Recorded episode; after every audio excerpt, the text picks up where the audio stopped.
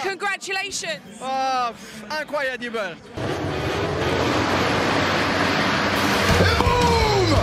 Sebastiani fights back. Loves to be aggressive, doesn't it? But in the future, happen something with you, will be a problem. Okay. I will be arrested. We don't need to shake hands. We are okay. Rossi runs him bonsoir à tous et bienvenue dans ce nouvel épisode de la boîte à clapper. Je suis très content de vous retrouver pour un nouvel épisode. Ça fait beaucoup d'habitude, vous êtes habitués, il y a genre 20 courses, on en fait 4 grands maximum parce qu'on est des feignants. Là, cette année, on en a raté qu'un et on avait une bonne raison, euh, vous vous en souvenez. Donc vous êtes prêts, on va débriefer et analyser avec vous ce Grand Prix qui a eu lieu sur le circuit de Barcelone. Barcelone en septembre, vraiment, euh, plus rien ne va. Le réchauffement climatique, le monde part en couille, ça veut rien dire du tout. Pour ce faire, l'équipe est un peu spéciale. On accueille un invité. Comment va monsieur Alexandre? Eh ben, il va très bien. Merci beaucoup pour euh, l'invitation. Je suis ravi d'être là j'ai hâte de débriefer ce week-end qui était euh, sympathique, même s'il se déroule en septembre. Bah écoute, avec plaisir. Je te laisse te faire une petite présentation. Qu'est-ce que tu fais, etc. C'est quoi tes actualités? Eh ben, je m'appelle Alexandre, j'ai 21 ans et je suis journaliste sportif dans les sports mécaniques et du coup, je travaille entre la Formule 1, le MotoGP, les courses de Porsche et c'est ça ma vie. Je change de discipline, euh, je vais même pas dire à chaque week-end, c'est à chaque heure de la journée. Donc, euh, mais c'est ce que j'aime, donc euh, j'adore ça et puis euh, la moto, ça a une présence très importante dans ma vie. Donc, je suis content d'en parler à chaque fois que je peux le faire. Ok, bah écoute, incroyable, on est content de t'avoir. Je vais vous mettre de toute façon le Twitter de Alexandre sur Twitter quand je vais tout l'épisode. Vous aurez qu'à aller vous abonner à son compte, c'est assez intéressant à suivre parce que comme il le dit, il suit plein de sports. Donc si vous suivez pas que le MotoGP, n'hésitez pas à y aller, c'est super intéressant. Euh, bon, il y a Maxime aussi, mais vous êtes habitué. salut. non, salut, salut tout le monde, salut les gars, euh, bienvenue à Alexandre, ça fait plaisir. Euh, vraiment, il a un travail vraiment à chier, qu'on se le dise. Vraiment, vraiment euh, faut, faut pas du ça, tout transpi- ça transpire la jalousie ton histoire là. Mec arrivé, 20... mec arrive 21 ans, travail de merde, enfin. bonne- non, non, vraiment bienvenue à lui, ça fait, ça fait plaisir d'avoir de nouvelles têtes aussi ici. Et bah, je peux pas être plus d'accord avec toi. Donc, euh, messieurs, je vous propose qu'on enchaîne tout de suite avec les news, euh, p- de quelques petites infos qui se sont euh, euh, déroulées sur les jours qui, se, qui nous précèdent. Donc, on va essayer d'en parler. Notamment la prolongation chez VR46 de monsieur Marco Bezzecchi. Il avait le choix entre aller chez Pramac et rester chez VR46. Donc, pour être tout à fait complet, il avait un choix l'année prochaine entre prendre une moto de l'année chez Pramac ou garder une moto de l'année précédente chez VR46. Le choix était vraisemblablement, vraisemblablement cornélien pour lui, mais le GOAT, je mets des guillemets à GOAT, ça va en amuser euh, pas mal, euh, lui a demandé de rester. Apparemment, il lui a mis de la pommade. Oui, Marco, t'as des jolis cheveux, faut pas que tu t'en ailles et tout, blablabla. Donc il est resté, il a, pris, il a fait la décision de rester chez VR46 avec tous ses potes, son mécano, parce que ce qui a penché apparemment dans la balance également, c'est qu'il ne pouvait pas euh, emmener son équipe avec lui chez Pramac. Donc finalement, la décision était prise de rester chez VR46. Messieurs, je vous pose la question, qu'est-ce qu'on pense de cette décision? Alexandre Euh, je suis ultra mitigé. Alors je, je suis super content, c'est super beau le côté affection, Valentino Rossi, c'est super. Moi je trouve qu'il manque d'ambition. Et là où il manque d'ambition, c'est surtout de donner sa réponse maintenant. Parce que quand on voit la saison de Bastianini, ses blessures à répétition, euh, Ducati, ils sont contents, ils vont placer Bezzecchi chez Pramac. Mais moi, si je suis Bezzecchi, je me dis, attends, mais celui qui m'a précédé là, il est, horrible chez, chez Ducati officiel. Moi, j'aurais attendu pour me dire peut-être qu'un jour, on va m'appeler, on va dire, bon, bah, finalement, on va te mettre euh, un guidon officiel avec Bagnaia. Parce que je vous jure que pour moi, Bastianini, il n'a pas grand-chose à faire là. Et donc après, ça, c'est que mon avis sur le, dossier Ducati en général. Sur le dossier Pramac ou VR46, bah, plutôt, j'aurais aimé le voir chez Pramac pour le voir à côté de Martin, voir ce qu'il est capable de faire. Et pour moi, c'est un petit manque d'ambition parce que VR46, ça reste quand même euh, le troisième échelon de Ducati. Et quand on propose de passer une fois au deuxième, on ne sait pas si la proposition, elle reviendra un jour. Donc, euh, j'aurais signé chez Pramac si j'avais été Bezzecchi. Eh ben, je, suis très content que tu aies cette analyse parce que je la partage, mais je vais y revenir un, un petit peu plus en détail. Maxime, qu'est-ce que tu penses de cette décision de notre ami euh, le chevelu? Bon, mais du coup, je vais me faire l'avocat du diable, sinon c'est pas drôle. Vas-y, vas-y. Euh, Je pense que c'est compréhensible dans le sens où, comme tu dis, il peut pas mener son équipe avec lui. euh, donc, tu sais pas trop à quoi tu, à quoi tu vas t'attendre. en sachant que tu vas arriver dans un box avec euh, Martin qui t'a jeté dehors euh, la semaine juste avant, euh, qui a jeté son coéquipier. Euh, donc, je pense, je sais pas si l'ambiance elle est, elle est au beau fixe entre eux. Peut-être qu'il a pas envie de partager son box avec lui, garder son mécano avec lui aussi. Peut-être que pour lui c'est plus aussi une relation, enfin il est plus confortable à rester là et à se dire j'aurai plus de chance à pouvoir me battre avec Martin avec mon équipe à moi que contre son équipe à lui et lui. Après sur le dossier Bastianini je suis pas aussi tranché. Euh, je pense que hum, il a signé maintenant parce qu'il avait pas le choix. À un moment donné je pense que Ducati lui a dit cousin il va falloir que tu fasses ton choix parce que faut qu'on avance. Euh, ça fait déjà longtemps que ça traîne et je sais pas si c'est à cause de Zarco ou à cause de lui que ça a traîné. Mais euh, ça fait déjà un moment que ça traîne cette histoire et je pense qu'ils en avaient marre, qu'ils voulaient que ce soit tranché et qu'on arrête d'en parler. Donc il a fait son choix. Et je pense pas. Bastiani a déjà toujours plus prouvé que lui, même si là c'est compliqué. Je pense qu'il a des facteurs un peu aggravants enfin, qui compliquent les choses. C'est pas si tout noir ou tout blanc, je pense. Euh, et euh, je sais plus ce que je voulais dire après. Donc euh, pas Non, alors. non, mais je pense Moi- que Martin est, est- est bien loin devant. Quand tu vois. Pardon, ça y est, j'ai. Martin est bien loin devant. Il a plus de références pour moi que Bezzecchi. Il est plus proche du guidon parce qu'il a déjà joué pendant une année contre Bastianini. Et bon, il- je pense qu'il est quand même encore devant Bezzecchi. Et puis on le voit sur la régularité. Euh, ce qu'on parierait pas en début d'année euh, sur Martin, euh, au final, il est quand même bien plus régulier, je trouve, que Bezzecchi, surtout sur les dernières courses. Donc, avec la forme du moment, peut-être difficile d'aller d'aller s'envisager chez Pramac face à Martin, qui est installé là depuis 3 ans, et- etc. C'est intéressant. Moi, je, je- alors, je partage plus l'avis d'Alexandre, même si euh, ce que tu nous dis euh, clairement se tient. Euh, effectivement, aller chez Pramac, affronter Jorge Martin avec des gars que tu connais pas et tout, peut-être que ça fait un peu peur à Bezzeki, ce qui peut se comprendre. Moi, je suis d'accord dans le sens où pour moi, c'est un manque d'ambition. On te propose une moto. En fait, je comprends pas comment dans sa tête il peut se dire. Au, début de la saison, il avait que deux adversaires, Martin et Bagnaia. Ils se battaient tous les trois. Bagnaia était un peu au-dessus et lui se battait avec Martin, qui eux ont tous les deux une Ducati de l'année. À quel moment, moi je suis à sa place, je me serais dit, ça se trouve, dans la Ducati de l'année, il y a deux dixièmes. Et moi je suis plus fort qu'eux, donc j'arrive à les tenir. Si j'ai la même moto qu'eux, je leur colle deux dixièmes à toutes les courses. Tu vois, je, je comprends pas qu'il ait pas eu cette espèce, Alors. de réflexion, cette espèce de réflexion en fait. Je suis pas sûr de ça parce que euh, Bagnaia utilise une 2022 évolue un peu. C'est un peu un modèle euh, assez, enfin, entre guillemets, je suis désolé du mot, mais bâtarde, où il utilise pas du tout le nouveau pack Aero 2023. Euh, il utilise encore le pack Aero 2022, si je dis pas de bêtises, avec peut-être quelques évos. euh. il a le, par exemple, le- on en reparlera plus tard, mais le nouveau Shot Device là du coup depuis deux week-ends. Ce qu'a pas forcément Bezzeki et ce qu'il aura pas.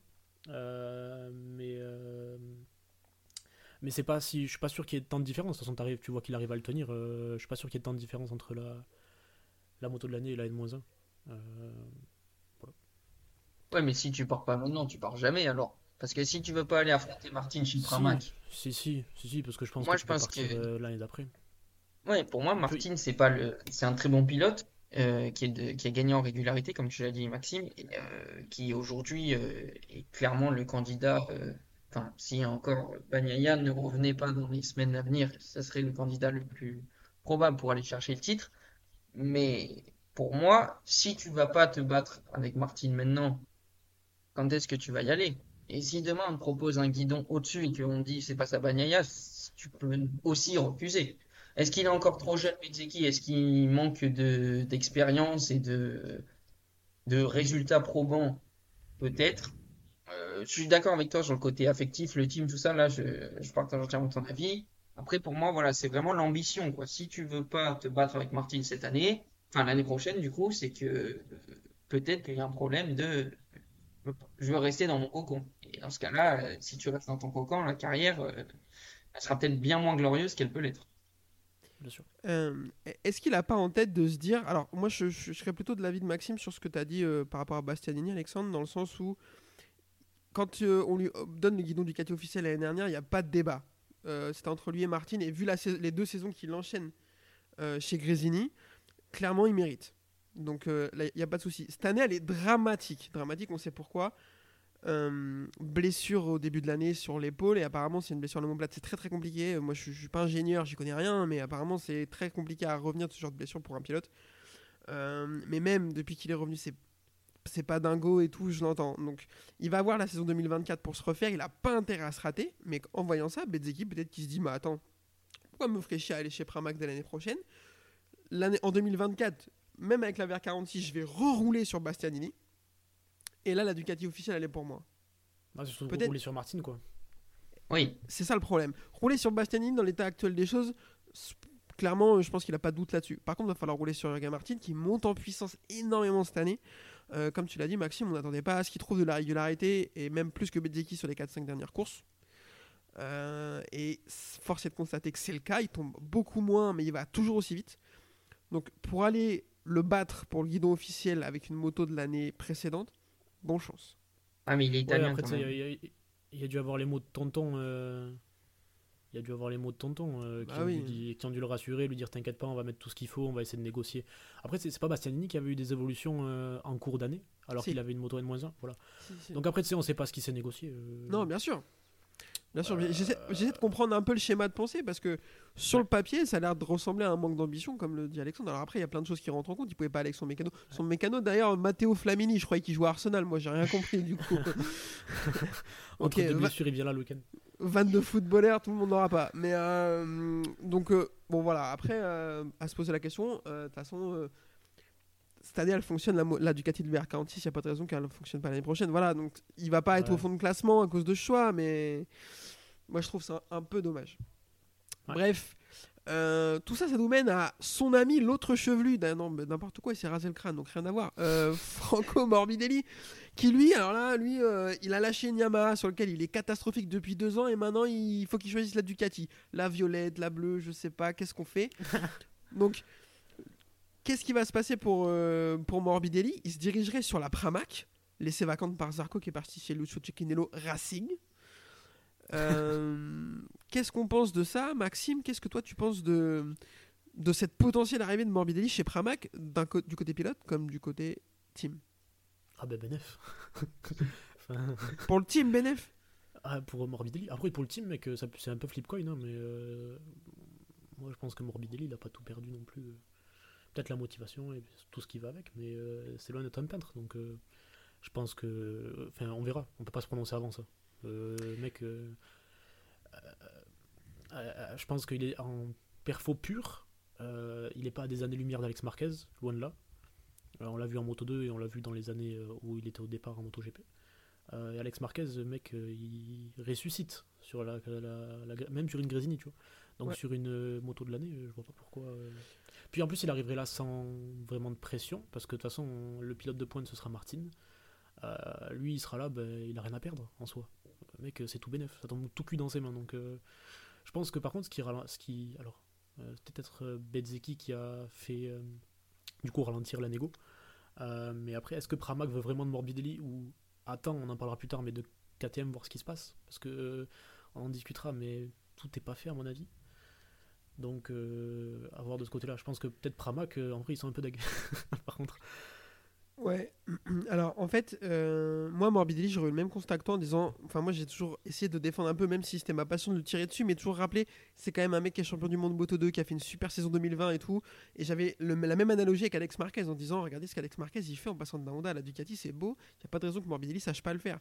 Sauf qu'il y a quelques semaines, on a reçu l'excellent Rémi Guillot, que vous pouvez les suivre sur les réseaux sociaux également, qui lui nous a donné un insight nous disant Le problème, c'est que ce qui se dit, c'est que Morbidelli, même au ranch, quand ils sont sur des mini-motos, quand ils sont à Misano avec les 1000, quand ils sont euh, avec les dirt track au ranch, il est catastrophique. Apparemment, il est aux fraises tout le temps. Limite, tu le prends à MotoGP 23, il est claqué le mec. Donc, euh, attention, peut-être que l'effet Mar- Alex Marquez fonctionnera pas sur Morbidelli.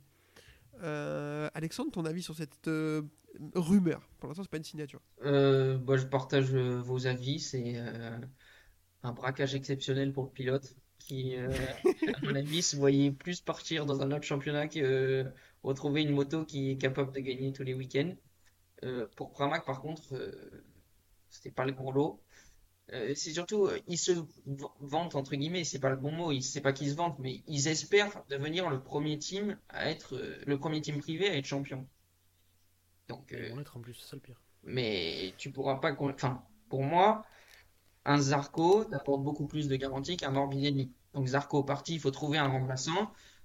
Peut-être qu'il n'y a pas aussi fort que Zarco, peut-être que c'est bien possible sur le marché, mais pour moi, il y avait un intermédiaire entre Zarco et Morbidelli, et pour moi, il allait, il se trouvait en moto 2, mais euh, ils l'ont pas pris. Donc, euh, enfin, plutôt, il a décidé de rester en moto 2. Bah, pour moi, Arbolino, fallait faire, fallait le faire monter. Arbolino Alors là, certes, euh, en ce moment, on va y revenir tout à l'heure, en moto 2, c'est un peu compliqué, mais au de sa progression, euh, alors moi, c'est des choix que j'ai du mal à comprendre, en même temps, je suis pas pilote, donc c'est peut-être pour ça, mais quand, quand tu as Bolino, c'est pareil pour Dixon, quand tu as la possibilité de passer en MotoGP et que tu restes une année en plus en Moto 2, bon, pour Dixon, ça me choque encore plus, parce que bon, euh, le mec, il a l'âge d'aller en Superbike, mais bon, à part ça, euh, non, pour moi, je pense que Ducati, ils, bon, bah, ils vont prendre Morbidelli, probablement, parce qu'on n'a pas d'autre choix sur le marché, ou alors un KTM, et ça sortirait, enfin, c'est moins probable. Mais ils sont un peu perdants au change. Est-ce qu'ils vont vouloir, est-ce qu'ils vont travailler avec lui ou le laisser de côté?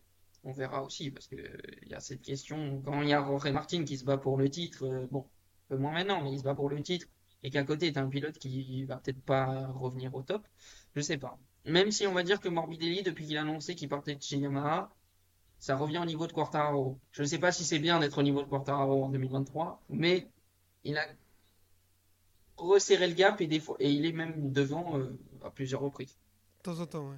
Ça arrive, ouais. Ça arrive plus qu'avant, Voilà. d'accord avec Plus toi. que. Même, même qu'au début de la saison, quand Fabio faisait 18-19, il faisait 22-23 pour être sûr de bien. derrière. sûr d'être derrière. non, mais tranquille. Euh, Vas-y, Maxime. Euh, déjà pour Arbolino Dixon, en vrai, est-ce qu'on leur a proposé quelque chose? Bah, ils ont été Ouais, dans les Euh, rumeurs en soi. La question, ils sont, Oh non, je- Ils ont dans pas, les ils sont rumeurs, pas ouais. montés, mais, euh, mais est-ce que, en vrai, est-ce que Grésini ou Pramac a proposé quelque chose à Arbolino ou à Dixon? Peut-être LCR a proposé quelque chose à Dixon, LCR, ça ouais. les, les rumeurs de Patterson. Et Arbolino, c'était vaut plus peut-être vers mieux rester en moto 2 qu'aller chez. Je suis pas sûr que Grésini lui ait proposé quelque chose. En vrai, euh, pour moi, tu vas chercher Arbolino, tu vas chercher peut-être un DJ un peu plus évolué, mais tu vas pas chercher grand chose de mieux. Il a rien prouvé. Bah, mec, euh, Tony Arbolino. Non. enfin, Non, non, non, non, mais mec, alors moi je suis pas le premier fan de Tony Arbolino. Euh, je trouve que t'es dur quand tu dis que c'est un DJ évolué parce que DJ il passe chez en MotoGP parce qu'il est dans le team Grésini en Moto 2. Il gagne une course sur un peu un Ouais, mais malentendu à. Jerez. Non, mais Oui. voilà. Alors que DJ, quand même, euh, il a passé une demi-saison à se battre contre euh, l'autre qui a les dents qui raillent le plancher là. Il a gagné des courses, il lui a tenu tête et tout. Ah oui, oui, Euh, oui, ça y est. Je parle de Acosta. Moi, Ouais. moi pour, pour le coup, je trouve que je trouve qu'Arbolino, même si je, je- à la place de Grésini, je vais pas le chercher parce que je suis pas archi fan de ce qu'il propose et je pense qu'il faut lui donner un peu plus de temps. C'est un mec qui a besoin de temps. Il a du mal à se mettre en route en moto 2 aussi. Ça fait sa troisième saison déjà. Euh, mais je trouve qu'il a quand même déjà plus prouvé que Dija, euh, très clairement. Le pro- Mais bon, après peut-être je me trompe. hein, Ah, c'est pour ça que je te dis que c'est- un mec un peu plus évolué, mais après, euh, t'as un mec euh, qui est depuis là, là depuis deux ans dans le team et euh, qui est installé, qui amène de l'argent, et tu vas aller chercher un mec qui est là depuis trois ans en moto 2 et qui arrive toujours pas à être régulier. Donc ça veut dire qu'il n'arrive pas à avoir la compréhension de la moto, ou la compréhension des pneus, ou enfin je sais pas, tu vois, où il a, où il a son plafond de verre, tu vois. Donc euh, qu'est-ce qu'il viendrait faire en moto Et du coup, la question, c'est euh, on prend qui à la place de Morbidelli sur les Pramac? Et donc, dans, dans ce qu'on est, en- Bah, le dans ce qu'on problème, est en train de dire, il y Ah, a mais- presque personne, du coup, finalement. Ah non Mais mais C'est ça le problème. Mais c'est ça le problème. Je pense que c'est là où on va venir à la conclusion, c'est qu'en fait, il y a... je pense que ce qui va débloquer le marché, on- du coup, on va y mettre les pieds dans le plat direct, c'est KTM. vas-y, vas-y. Parce que, en fait, tout le monde est un peu en suspens peut-être par rapport à ça, parce que KTM, ben, je pense qu'ils attendent de voir euh, ce que Paul Espargaro va donner. Ça me semble le plus logique. Parce que Fernandez a dit qu'il restait. Espargaro est re-signé, mais personne ne parle de lui l'année prochaine, ils savent pas trop. Peut-être lui qui devrait dégager, faire fusible. Donc ils attendent peut-être de voir à quel point il va revenir, quoi. Parce que le problème, c'est que ben, je pense que c'est peut-être lui qui va sauter. Même. Euh, et, à- et même euh, ce week-end, ils ont dit à Costa euh, euh, du coup, est-ce que vous avez eu des propositions quand même de Ducati, par exemple? Et il a juste évité la question. Il a dit Moi, je veux continuer avec KTM. S'ils peuvent m'offrir la solution, je resterai avec eux 100%. Mais tu vois, je pense que. ben, de toute façon, déjà, vu Acosta, si KTM le prend pas, c'est sûr il a une solution de repli et ils vont attendre après ça les autres. Il y a, il y a deux guidons tout cuits pour lui, je pense. C'est un Pramac et Grésini, ils attendent que ça. Et c'est lui peut-être qui va faire le, le dernier domino, quoi. Moi, moi, je pense que, comme tu dis, c'est KTM qui a la clé parce que du coup, ils ont 4 motos, mais ils ont 5 pilotes. Donc, ils sont Binder, Miller, Paul Espargaro, Augusto Fernandez et Pedro Acosta. Et j'irais même plus que ça euh, par rapport à Didja Antonio, parce que du coup, l'autre question, Ouais, c'est. Didja qui devait partir. Et au final, on sait pas trop parce que bah, y a limite, il n'y a personne. Sauf que n'importe lequel de ces 5, alors je compte pas Binder, parce que ça. Binder restera chez KTM. N'importe lequel de ces 5 pilotes, à mon avis, est meilleur que DJ Antonio et, donnera plus de résultats sur la Ducati. Je et, pense. mais- et- et meilleur que les choix qu'il y avait à faire en Moto 2 aussi, je pense. Tu vois. Donc c'est pour ça qu'ils ont fermé les portes. Genre, soit t'as un mec qui ramène de l'argent, soit t'as un mec meilleur. Moi, je vois pas, euh, Ouais. je vois pas KTM perdre Acosta. Et au pire, c'est Morbi qui descend. Je vois pas KTM perdre Acosta. Enfin, c'est impossible. Ça fait des années Ah qu'ils mettent euh, Non, je- je- des sous pour sa formation, un peu comme euh, Piastri en Formule 1 avec Alpine. Ça faisait des années qu'il payait pour l'aider et tout ça. Là, ils, Oh, ils l'ont perdu, du ils s'en mordent les doigts, surtout quand on voit ce que fait Piastri actuellement chez McLaren. Et pour moi, c'est pareil. Acosta, c'est un pur produit KTM. Euh, là, il est, il est, t'es au, ouais, là, il est, t'es aux portes de l'avoir. Et tu vas garder un Paul Espargaro qui a une carrière en MotoGP, qui a beaucoup d'expérience, tout ça, qui revient d'une blessure. On ne sait pas comment il va s'en remettre parce que bah, c'était très grave. Pour moi, je pense que Espargaro, il va sauter. J'ai vu des rumeurs comme quoi il serait pilote d'essai et wildcard à chaque fois qu'il y a une wildcard pour KTM. Euh, donc, euh, est-ce qu'Espargaro, il va continuer? Il dit oui, évidemment, il va pas dire non, je vais arrêter. Mais pour moi, je ne vois pas euh, KTM privilégier Espargaro et risquer de perdre Acosta et de l'envoyer euh, dans la concurrence euh, la plus forte, quoi. Non, non, non, c'est sûr, je, je suis 100% d'accord avec toi. Je pense que le fusible, c'est ou Paul Espargaro ou Augusto Ah. Fernandez. C'est un des deux. Et Augusto Fernandez fait Oui, une saison bah, très quand même. honnête. Euh, pour un rookie, je pense. Mais ils attendent Euh, en donc, fait. à mon avis, c'est plutôt Paul. Ouais, je pense que le fusible, c'est plutôt Paul Espargaro qui, en plus, depuis son retour de blessure, c'est pareil, il se montre un peu. euh, P6 sur la sprint de Spielberg, ce week-end, je sais plus, mais euh, il est pas Ouais, il rate si la mal non Q2 plus. pour, euh, pour Donc, un il- rien euh, vendredi aux essais. Ouais. Donc, euh, ouais, je- moi je pense que demain, euh, Paul Espargaro certes fusible pour Acosta, je suis Grésini, euh, je, je pense que je lui propose de guidon. Et si t'es par Mac Non, je prends Morbidelli. Ok. Peut-être c'est une erreur, mais. Ah non, je, je- Je pense-. Mais là, pour le coup, il- pour le coup, il y a réflexion, je suis d'accord avec toi, euh, mais je pense que je vais plutôt vers Morbidelli. euh, j'ai, mais j'ai aucun argument particulier. Non, Mais pour le coup- 175 ans, c'est l'argument qu'on peut donner. C'est à euh, 90, euh, c'est à 91, il a mon âge, il est un peu plus jeune que moi. c'est euh, pas il a- grave, il a 175. Ah, merci. Euh, Vas-y, Alexandre, dis-nous, toi, t'as le choix entre Morbidelli et s'il y a Paul Espargaro, tu préfères aller chercher Euh, moi, je pense que je prends Morbidelli euh, pour une raison qui euh, est peut-être un peu trop simpliste, mais moi, c'est juste la blessure qui, euh, pour moi, est très grave. Ouais. Enfin, c'était très grave. Il s'en est remis. Et tu sais pas, et on saura peut-être jamais à quel point il s'en est remis. Alors, certes, il se montre tout ça, mais le jour où il va tomber, enfin retomber, parce que ça arrive forcément, comment il va s'en remettre? Et moi, j'aurais un peu peur si j'étais euh, Pramac euh, d'aller chercher quelqu'un qui est en difficulté, qui, qui se montre certes, mais qui a connu un long processus de, de retour euh, et qui n'a pas été facile tous les jours. Après, entre Espargaro et Morbidelli, en termes de pilotage même, euh, pour moi, il n'y a pas une grande différence. Je dirais peut-être un avantage Morbidelli parce qu'il est italien. Et euh, je dis pas qu'il y a du favoritisme, mais quand tu es Ducati, Ouais. quand même, tu as un pilote italien. Enfin, ça peut se comprendre aussi. Hein. Et euh, par contre, juste pour revenir sur ce que tu disais, sur Augusto Fernandez et Paul Espargaro, moi, le choix, j'avais, enfin, il se pose même pas. Euh, Augusto Fernandez, c'est un, un champion du monde, euh, c'est euh, quelqu'un qui, qui a écrasé sa saison, qui là fait des excellentes performances pour un rookie. C'est le meilleur rookie, mais il est seul, mais c'est le meilleur quand même. Mais euh, pour moi, Augusto Fernandez, il demande qu'à avoir du temps, qu'à prouver. L'année prochaine, en plus, si tu le mets avec Acosta, c'est deux mecs qui ont juste une envie, c'est de prendre le guidon de Miller, qui va probablement, dans les deux, trois saisons à venir, peut-être partir. Donc ça va être un beau combat aussi chez Tech 3, et ça peut aussi faire progresser Tech 3. Euh, Donc euh, non, pour moi, KTM va faire sauter euh, Espargaro, si Acosta, enfin s'il décide de prendre Acosta. Et après, Pramac, euh, prendra Morbidelli. Et du coup, euh, je vous pose une autre question. Si vous êtes Grésini, est-ce que vous envisagez, vous envisagez pardon, Espargaro à la place de Di Antonio? Est-ce que cette question? Moi, oui. All day. Vraiment, je pense qu'il doit ramener des sponsors aussi à Spargaro. Oui, je pense. Ouais. Voilà. Ouais, tous les jours. Et puis pour revenir sur ce qu'il dit Alexandre, c'est intéressant. Euh, je pense que tu mets Acosta à côté de Fernandez l'année prochaine, c'est un- une jauge intéressante. Ouais. A- Acosta, rookie, à côté d'un sophomore qui demande qu'à progresser, ça peut être une bonne jauge. S'il éclate pas Fernandez, en fait, c'est peut-être bon. Peut-être qu'on Ouais, s'est un peu trop enflammé, quoi. Je suis d'accord. 100% d'accord avec ça, messieurs. Euh, je vous propose qu'on enchaîne sur le débrief du week-end qui vient de se passer. Et avant qu'on passe à la, la catégorie Moto 3, je vous demande succinctement votre avis sur le circuit. Alexandre, qu'est-ce que tu penses de ce tracé de Barcelone? Ah. Je peux pas être objectif sur ce tracé, c'est l'endroit où j'ai été pour la première fois euh, en tant que journaliste MotoGP, donc euh, c'est un circuit qui a forcément une place euh, à part dans mon cœur. C'est un endroit que j'apprécie beaucoup, que ce soit le tracé, les installations, tout ça.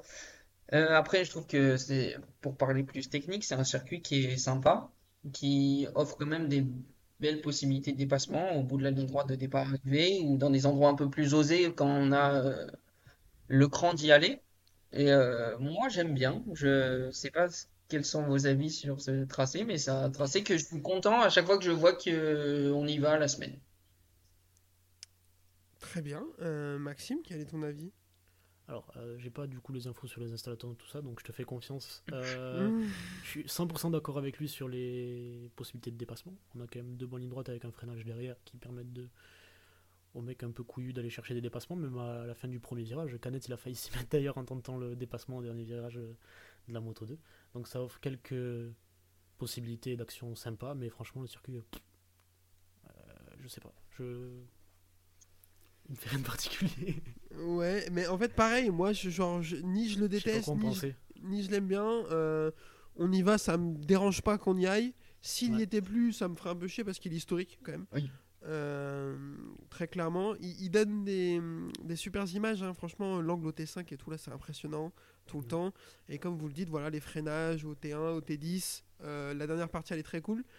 J'arrive pas. à- On a eu beaucoup de spectacles ce week-end, mais Oui, dans plus, ma tête, dans ma tête, il n'y en avait pas beaucoup. Euh, je sais qu'en en F1, il est hyper chiant. Il se passe jamais rien. Ouais, moi, enfin, c'est compliqué. C'est compliqué en F1. Mais non, moi je trouve que euh, en plus euh, ce, ce week-end c'est peut-être le moment où on peut le plus l'aimer. Vu, vu les courses Moto 2, Moto 3, Ouais. c'était dingue.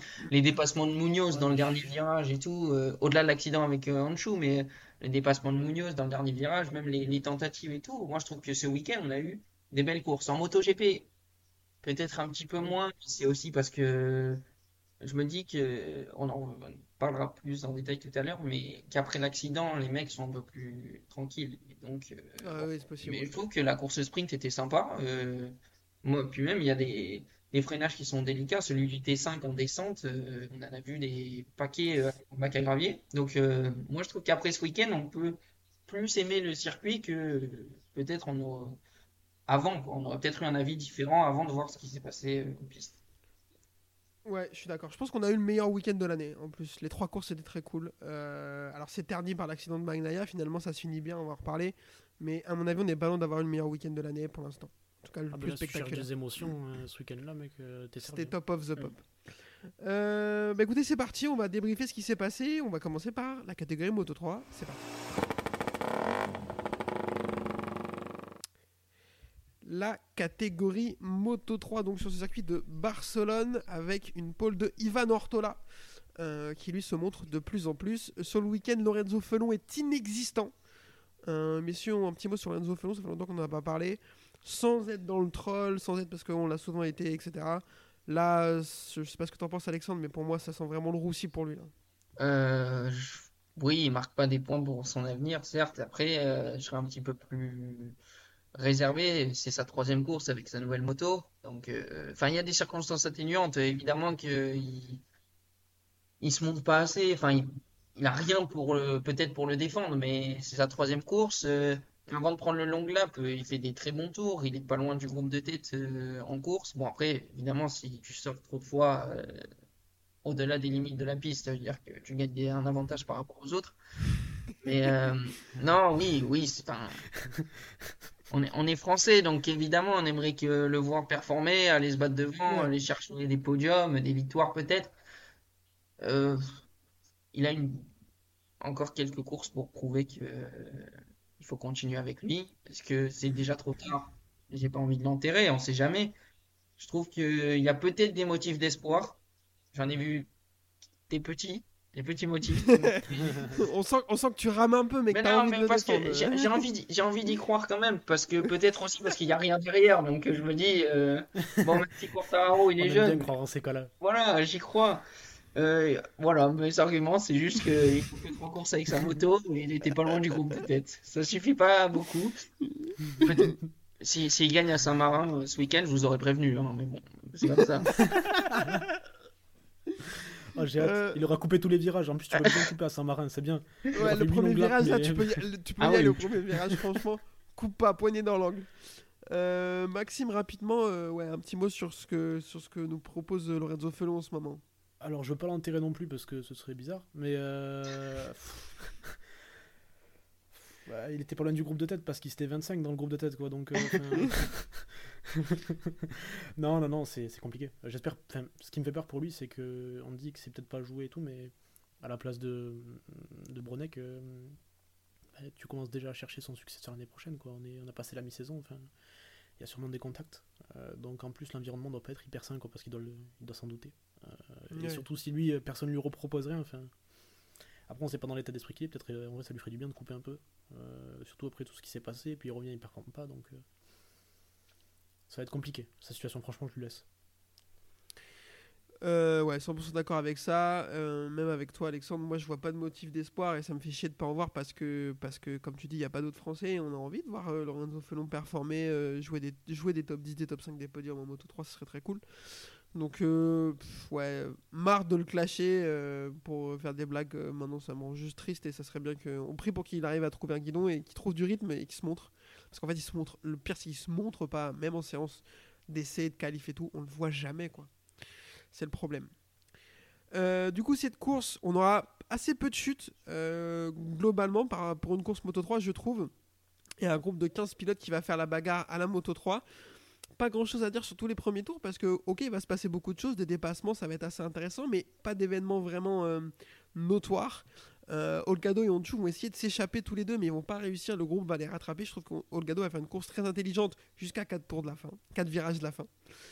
Euh, Honshu, lui, à 3 tours de la fin, il commence à donner des coups de carénage à tout le monde, a commencé à devenir Denis Honshu, ce qu'on a l'habitude de voir. Vous savez, celui qui met des coups de coude, qui fait des gestes à tout le monde et tout là, c'est mon, je l'adore, c'est mon meilleur copain. On va en reparler, vous inquiétez pas. Alonso et Munoz sont très très bien placés, comme tu dis, Alexandre. euh, Munoz euh, incisif qui tente des dépassements assez intéressants aussi et tout. Très très cool. Rueda dans le bon groupe. Alors, c'est la première fois de la saison qu'on le voit si haut. Alors, il a déjà été dans le groupe de tête, mais pas si haut. Euh, je, dans, dans mon esprit, on l'avait pas jusque-là vu se battre pour vraiment euh, mener la course, etc. Là, c'est le cas. Euh, Jaume Mazia est saignant lui aussi, euh, comme on aime bien le voir. euh, moins d'erreurs cette année et toujours aussi, aussi tranchant, donc ça, c'est très cool. Et euh, on entre dans le dernier tour là où Honshu va tenter un frein invraisemblable au virage 10. Alors, on va tout de suite parler du cas de Nizonju et on va revenir sur ce qui s'est passé dans le dernier virage également. Parce que dans le dernier virage, ils sont deux. euh, ça va être David Alonso et Jaume Mazia à doubler euh, David Munoz. Alors il rentre à 3 de front dans le dernier virage, les deux passent. Munoz, lui, ben, il est toujours dans le virage et Onju lui dit Non, mon pote, tu ne marqueras pas de points sur cette course. Il va lui Oh, mettre un tu coup resteras dans le virage. voilà, exactement. Donc parlons de ce qui s'est passé parce que derrière Onju va être pénalisé, il va prendre un double long lap, soit l'équivalent de 6 secondes, donc il va rétrograder au classement. Il va ensuite être énervé comme un enfant à qui on a piqué sous jouet dans la cour de récréation, dans le stand, oui, hein, blablabla. Messieurs, votre avis sur ce ce qui s'est passé sur Denis Onju Je vais commencer par vous donner le mien. Euh, vous le connaissez déjà, j'ai énormément de problèmes avec son comportement, que ce soit sur ou en dehors de la piste.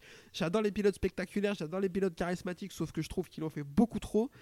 Euh, alors, son freinage au T10, jamais il peut passer, mais quand je le vois rentrer, il y a une partie de moi, enfin, quand je le vois commencer à le tenter, il y a une partie de moi qui se dit Oh putain, quand même, l'enfoiré, c'est incroyable. D'avoir, de se dire Ouais, j'en ai rien à cirer. Quoi, ils sont déjà 5 de front, je m'en fous, je serre la corde et je rentre en travers, on va voir ce qui se passe. Ça, j'adore dans l'idée, mais ce qu'il va faire dans le dernier virage, je trouve ça dramatique. Euh, parce que pour moi, il y va pas pour tourner, il y va pour lui mettre un coup de carénage. Euh, et je trouve que c'est cata. Et je finirai en vous disant que hier j'ai fait un live chez Yann de MotoGP Addict qu'on salue avec Alexis Masbou, euh, qui lui a globalement la même analyse que moi là-dessus. On en a parlé. Il m'a dit, il, disait dans le live, oui, euh, Denis, euh, Denis pour le coup, il mérite sa pénalité. Peut-être qu'elle est un peu sévère, mais il méritait une pénalité. Alexandre, je t'ai vu hausser des sourcils, je t'en prie, parle-nous de ce que tu as vu de Denis Ondjou ce week-end. Ah, moi, je sais même pas pourquoi on se pose la question de sa pénalité. Enfin, il est indéfendable. Le mec, il fait du flipper avec euh, Munoz. Il a rebondi sur Munoz. Il est allé chercher un podium. Enfin, moi, je trouve ça. C'est horrible parce que. Déjà, c'est horrible pour Munoz parce que Munoz, c'est vraiment un pilote de course. Le mec, il est garé sur un tour. Il part 17ème tous les week-ends. Et au bout de trois tours, tu vois sa petite moto 44. Elle est dans le top 5. Et tu dis. Attends, mais il partait quelle place? Puis tu regardes. Et en fait, non, il partait toujours 17ème parce que c'est sa place. Moi, c'est vraiment un pilote Munoz que j'apprécie particulièrement parce que bah, c'est le spectacle, c'est le show, c'est son dépassement dans le dernier virage, c'est dingue. Et là, il était à domicile euh, sur les terres où il avait brillé l'an dernier. Et franchement, tu- quand tu perds un podium, bon bah il, il serait tombé, voilà, ça arrive. Quand tu perds un podium comme ça, c'est vraiment horrible pour lui. Donc euh, la pénalité d'Anchou, euh, je comprends. Après voilà, j'ai pas forcément le même avis que toi sur euh, Denis Anchou, je suis plus modéré. Non, j'en co- j'en conviens, j'en conviens. Non pas que, non pas que, voilà, son comportement, oui, là, son comportement ce week-end est inacceptable. Il sait très bien qu'il l'a envoyé euh, valser. Il aurait pu se faire mal euh, parce que euh, par haute vitesse, Munoz, donc il sait très bien que c'est pas du pilotage, ça. Après, voilà, quand il fait son, ses dépassements euh, au T10, on voit qu'il plonge à l'intérieur, qu'il freine 30 mètres plus tard. Moi, je fais, ouais, quand même, c'est beau. Voilà. Mais, Ouais, non, ouais. mais, mais voilà, pour être un, un grand champion, s'il veut l'être, je pense qu'il doit être un peu plus calme, il plus réfléchi. Là, il finit 12e au lieu de 4e. Bah, s'il finissait 4e, il prenait des gros points. Il est loin au championnat, mais il n'est pas décroché, surtout en Moto 3 où ça va vite euh, dans un sens comme dans l'autre. Donc pour moi, il gâche des munitions. Et là, ce week-end, bah, en plus de gâcher des munitions, il s'est fait d'autres ennemis que toi. Donc euh, là, il commence. il- Oui, parce que moi, dans l'i- dans l'idée, il en a rien à cirer, et il a bien raison. Mais, Mais euh, là, là, Munoz, euh, la, la semaine prochaine, euh, s'il le retrouve en piste, euh, il va peut-être pas l'envoyer autant, mais bon, s'il peut lui mettre un petit coup, à sa place, je ne le trouverais pas. Surtout que Munoz, c'est pas le dernier. hein. Oui, surtout que Munoz, voilà, c'est un pilote de course. Et Parce que quand il remonte de, quand il remonte de la 17 e place, il remonte pas Ah sans oui, toucher personne. Il remonte pas. euh, Les autres, ils s'appuient. hein, Ah oui, pas- voilà. Mais il s'appuie sans, oui. sans faire tomber. C'est honorable de sa part. Ouais, on le sait pas parce qu'il est, on le sait pas parce qu'il est 15 e ça. mais- Ouais. euh, Vas-y, Maxime, parle-nous de, de Denise. Euh, pff, ouais, Denise, déjà, son nom, frérot. T'es champion tapant Denise, franchement. euh, ma grand-mère, elle a plus de flow que toi. non, non, non. Euh, je suis un peu pareil que toi. Quand je vois prendre les freins au 10, je me dis, oh le chien. Quand je vois freine, je fais, oh le chien. Vraiment, genre, euh, mais vraiment, euh, gros chien, genre, euh, reste, enfin, respecte. non, il se jette. Déjà, c'est. Enfin, alors, je vais être un vieux con. Euh, mais c'est inconscient. Enfin, c'est débile. Genre, déjà, là, il passe à travers tout le monde. C'est Très bien. Mais il y a un mec, c'est pareil. Il Ouais. le découpe, mais il le découpe. Et euh, pour revenir au dernier virage, il relève et du coup il va. Il a, il a ce petit mouvement juste à la fin où il va juste relever un poil la moto pour lui mettre un petit coup de carénage, l'air de dire Hé, reste là toi. Mm. Alors que, en fait, je sais pas ce que vous en pensez vous, mais est-ce qu'il aurait pas pu finir troisième sans ça en fait? Parce que l'autre il est vraiment à l'agonie à l'extérieur. Bah, je pense que si, parce que à mon, euh, À la fait- se, passe. se- se fait écarter donc euh, par euh, Mazia et, Alonso. Donc juste s'il enroule correctement, alors c'est facile, hein, c'est moi il est meilleur pilote que moi, euh, Denis Onjou. Mais à mon avis, s'il enroule correctement, la ligne de, la ligne de départ est pas tout de suite, tout de suite. Je pense qu'il peut finir devant euh, Munoz. Moi, je- Peut-être il se touche un peu parce que Ouais. je pense qu'il évite pas, il pourra pas l'éviter à ce point-là, mais il met pas dehors. Parce que, euh, Munoz, il a une En trajectoire- plus la ligne elle est pas bien loin. Munoz a la trajectoire idéale en fait. Et donc si et Anchou a la même trajectoire. Donc euh, enfin non, Anchou a la trajectoire idéale, il revient sur Munoz qui revient. Donc je pense que Anchou a peut-être pas le temps de en fait, il arrive trop vite dans le virage, il n'a pas le temps de prendre une trajectoire un peu plus intérieure pour éviter Munoz. Je suis pas sûr. Mais Alors que peut-être il, peut-être il relève pour pas tomber lui aussi. mais Parce que peut-être il le couche et il se couche tous les mais deux. peut-être que c'est avant qu'il pas. peut finir euh, sur le podium comme tu dis quand il voit que euh, Massia et euh, Alonso. Rentre dans le virage et il carte Munoz, peut- peut-être que là, s'il freine un peu avant et qu'il se dit, bah, ils sont à 3, il y en a un qui va s'écarter, il peut faire podium. Comme euh, Oliveira, il avait fait en Autriche il y a quelques Ouais. années. C'est peut-être avant le virage qu'il Ouais. peut se dire, je suis quatrième, mais peut-être que. Mais je sais pas. Surtout qu'il l'a fait, lui- il l'a Oui, fait il lui-même l'a il y a fait deux semaines pour gagner plus, la voilà. euh, euh, c'est ce euh, que j'avais oublié. Après, ils sont, ils sont, ils- sont tellement jeunes et ils sont dans un tel état, je pense, Bien sûr. que, pff, mec, euh, Mais la course là, c'était du miel. Franchement, c'était incroyable. J'ai j'ai adoré. Euh, du coup, Olgado, lui, va aller chuter tout seul dans le T10 euh, dans le dernier tour. On va revenir là-dessus, messieurs, parce que c'est un mec qui gère très très bien, je trouve, ses courses et son championnat, très intelligent tout le temps. Et là, il vient de faire une erreur euh, monumentale. Donc, on va essayer de revenir là-dessus. Derrière, donc vous l'aurez compris, on aura une victoire de David Alonso euh, pour quelques millièmes devant Jaume Mazia. Le troisième sera euh, José Antonio Rueda pour son premier podium en carrière devant Ayumu Sasaki quatrième, Stefano Nepas cinquième, Ricardo Rossi sixième, Kaito Toba septième, Suzuki huitième, Yamanaka neuvième et Ivan Ortola dixième. Euh, messieurs, rapidement un mot sur euh, du coup Olgado. Maxime, euh, est-ce qu'il va le regretter? À dégoûter un peu. Dégoûté parce que je pense qu'il entame le dernier tour. Il y a le classement virtuel sur le côté, donc il est premier.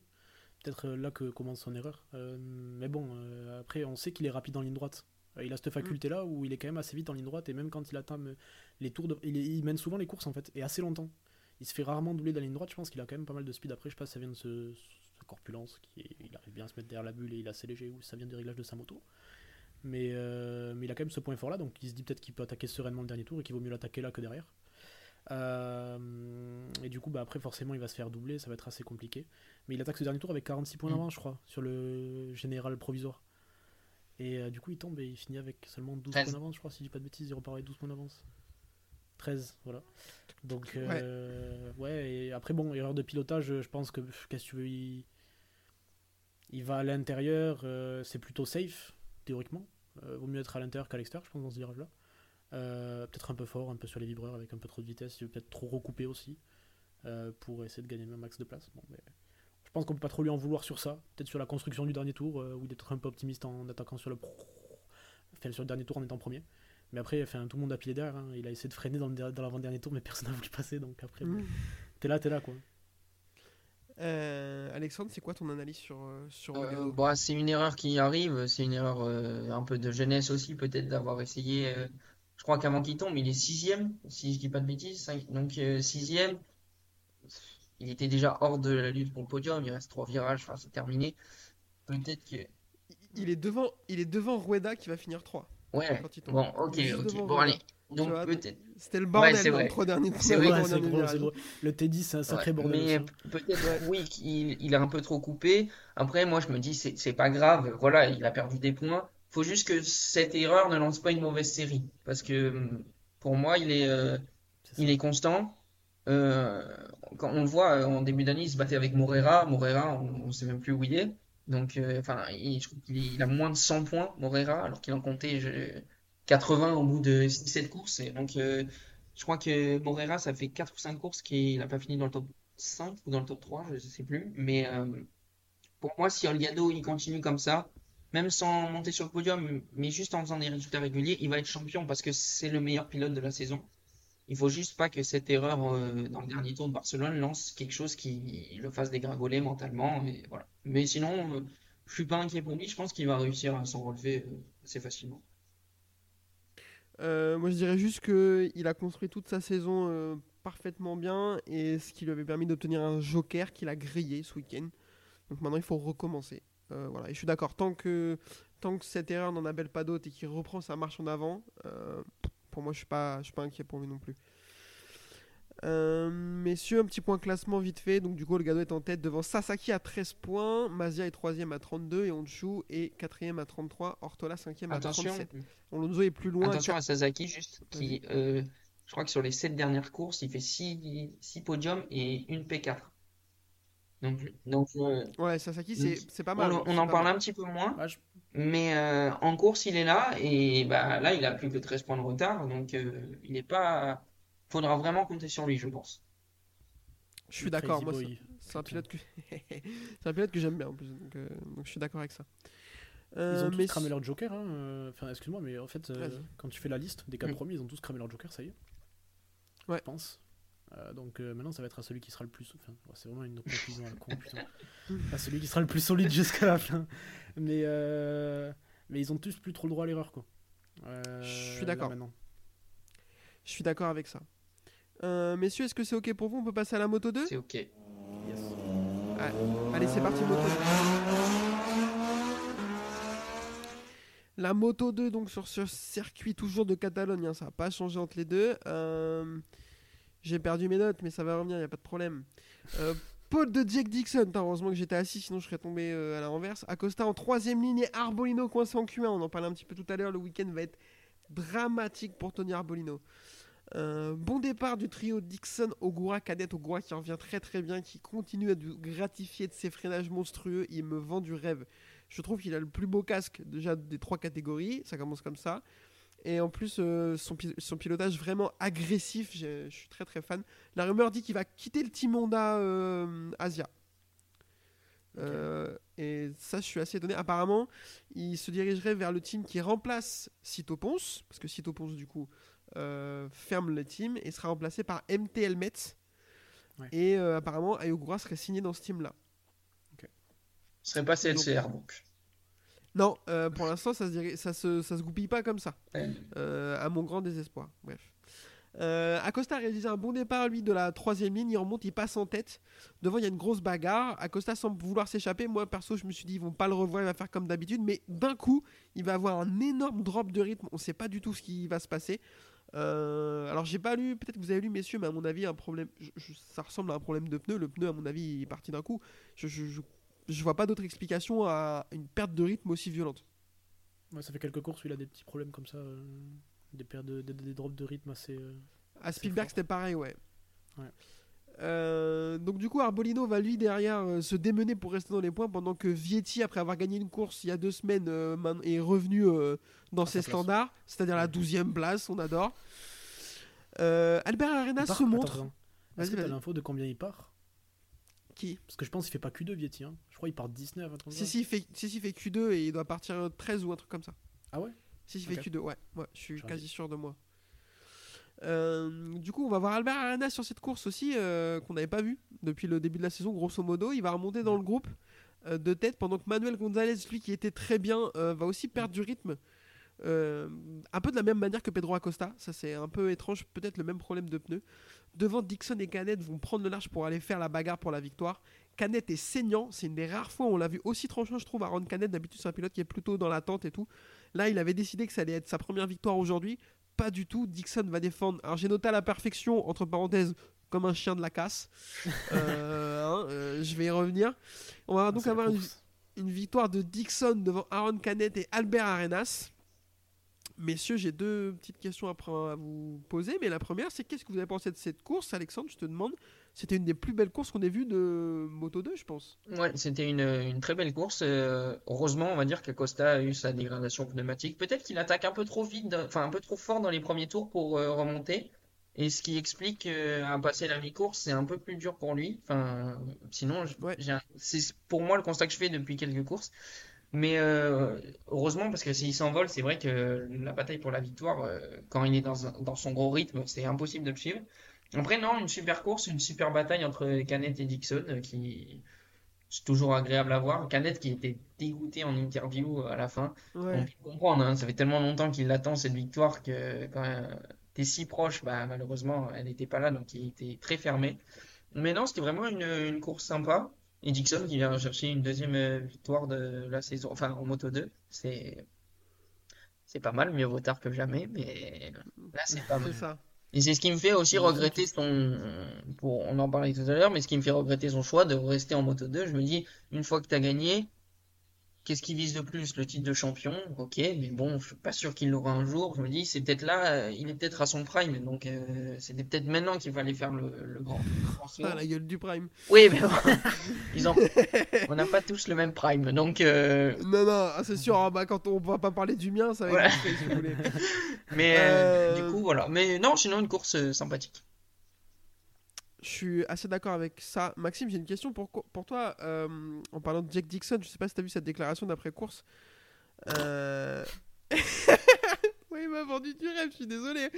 Il m'a déclaré, alors je l'ai pas, je l'ai pas noté, mais grosso modo en tête, c'était un truc d'or. Hé, hé, le gars que tout le monde appelle le nouveau Marc Marquez. Ah, mais je l'ai battu.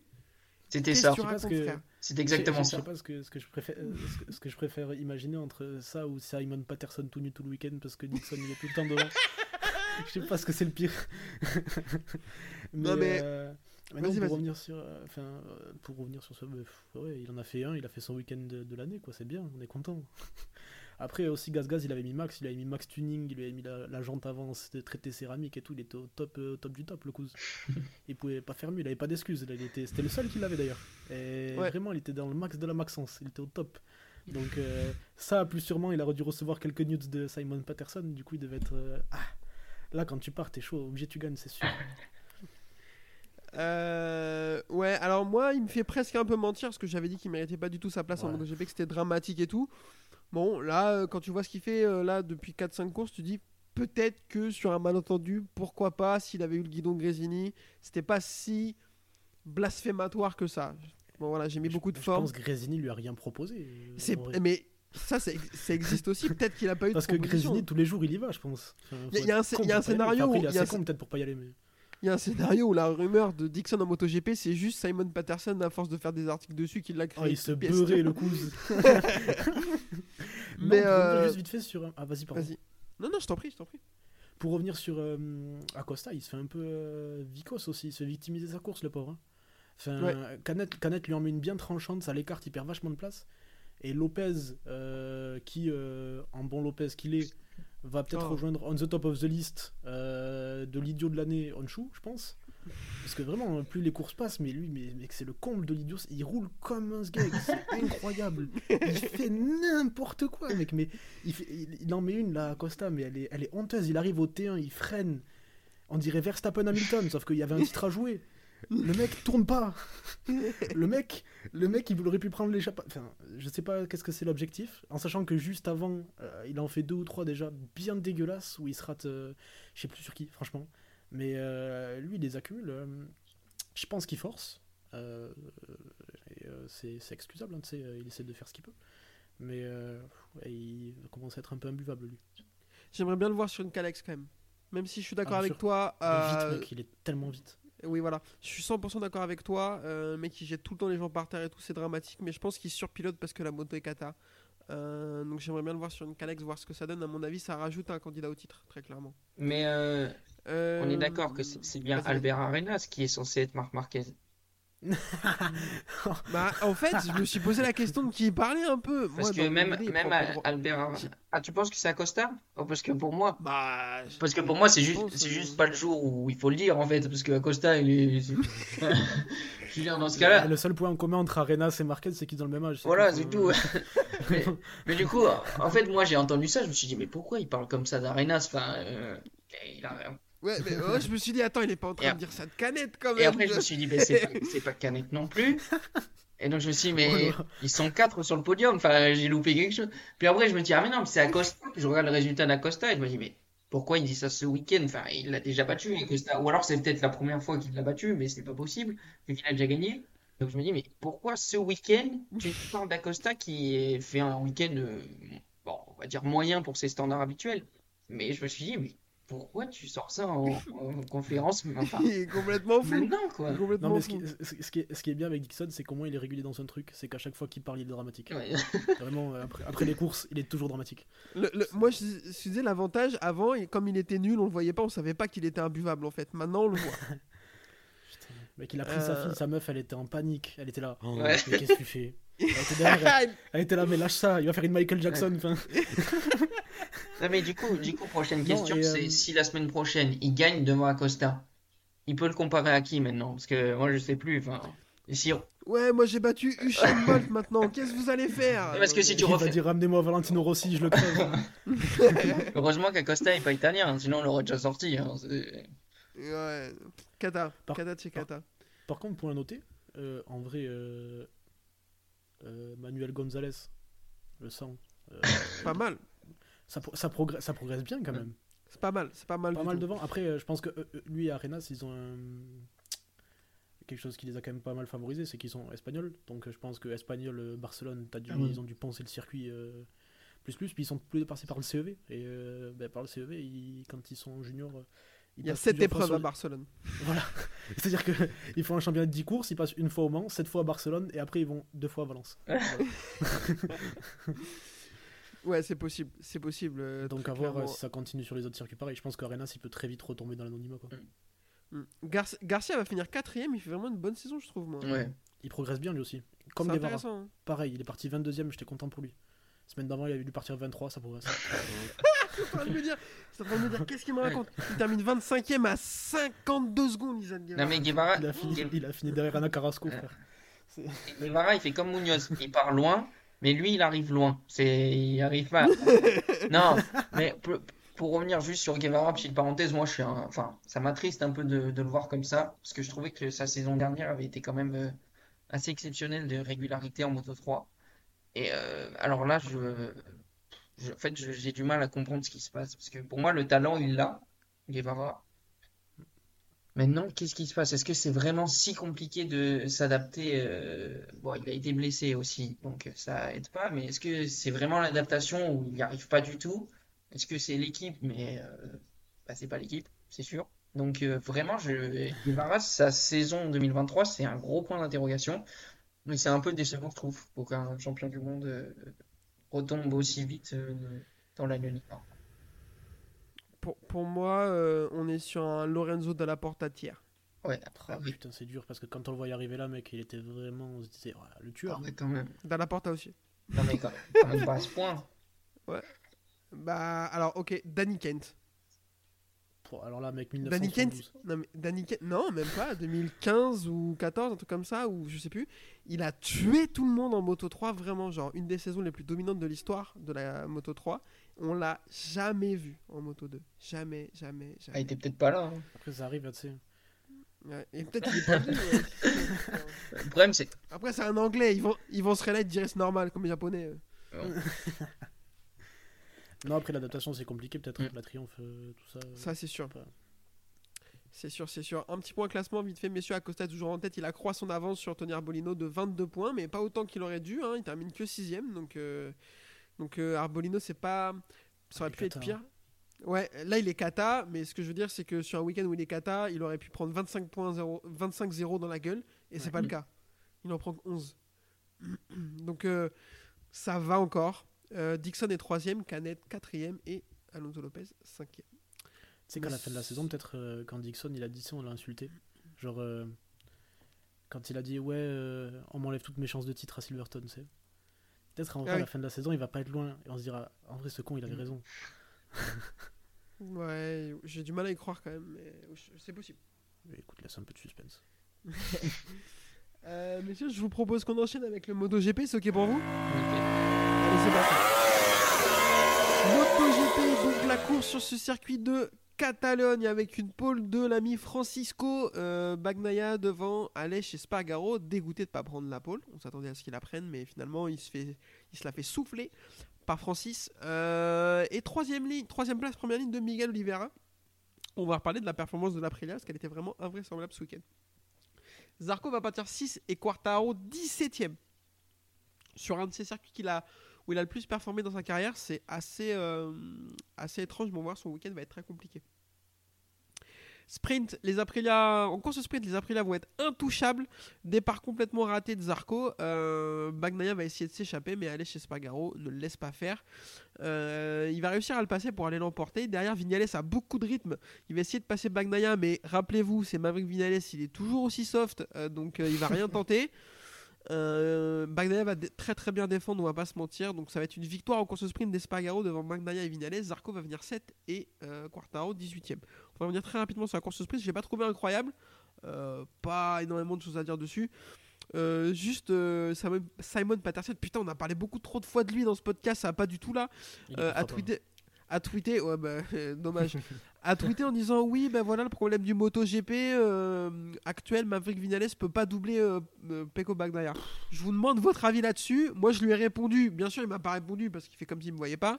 Euh, je, je lui ai dit donne la même situation à Martin, Bezzecchi, Zarco, Quartaro ou Marquez, je te jure Bagnaia il est pas deuxième. T'es les problèmes de sa vie au quotidien. Il fait genre, il voit pas vraiment. Qu'est-ce que vous pensez de ça, Alexandre? Euh, bah, écoute, euh, tu l'as dit toi-même, hein.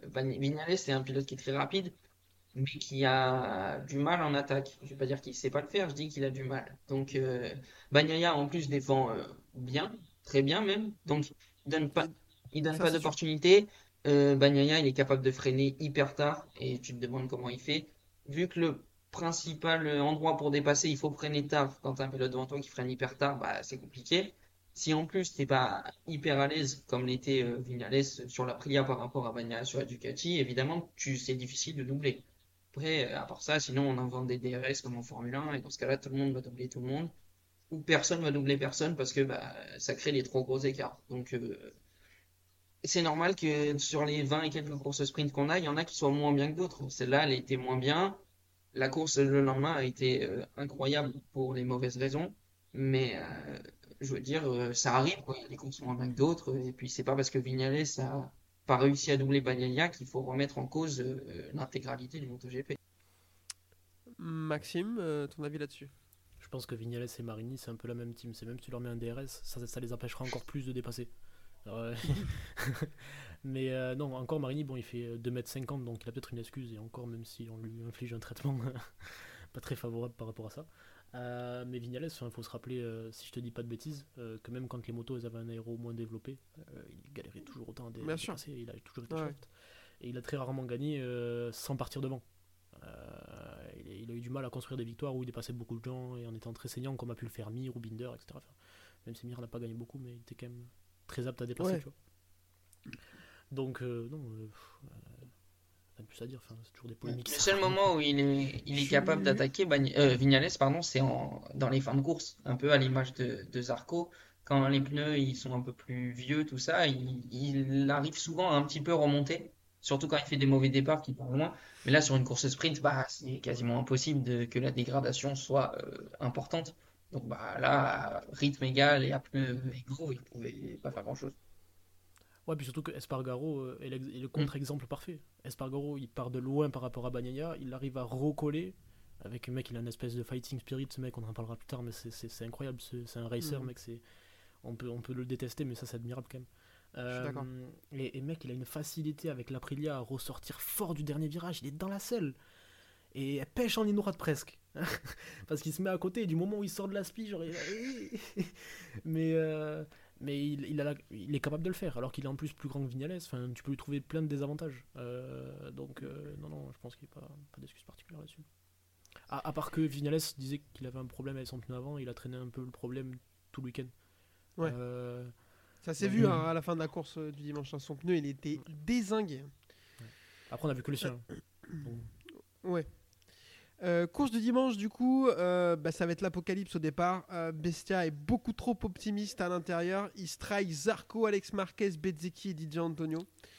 Donc il va à lui tout seul éliminer 5 des 8 Ducati sur la grille de départ. On est un peu focus là-dessus, sauf que pendant ce temps, un virage plus loin, Bagnaia, lui, il a déjà mis euh, 3-4 dixièmes à tout le monde. Sur le... Il fait un super départ pendant qu'Alex Espargaro rate le sien et manque à quelques milli- millimètres de se faire emporter aussi euh, dans le carnage du premier euh, virage. Donc là, Bagnaia, on se rend pas trop compte, mais il a mis tout de suite un petit éc- éclat, sauf qu'il sort du deuxième virage. Et là, je sais pas ce qui se passe. Il s'envole. Mais j'utilise souvent le terme satellisé. mais là, il a rarement été aussi adapté.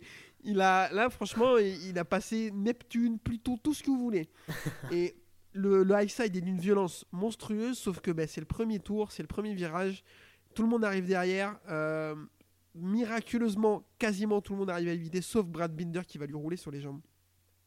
Et heureusement que c'est que sur les jambes parce que Bagnaia il tourne, il, il fait la toupie au sol euh, avec euh, parce qu'il a trop d'inertie quand il retombe. Et j'ai dit la pièce est tombée du bon côté Euh, parce que Ouais. à une demi seconde près ou un peu plus de force dans ce qu'il était en train de faire, c'était sa tête et là c'était beaucoup plus compliqué. Du coup drapeau rouge, ils vont évacuer euh, Bagnaia à l'hôpital.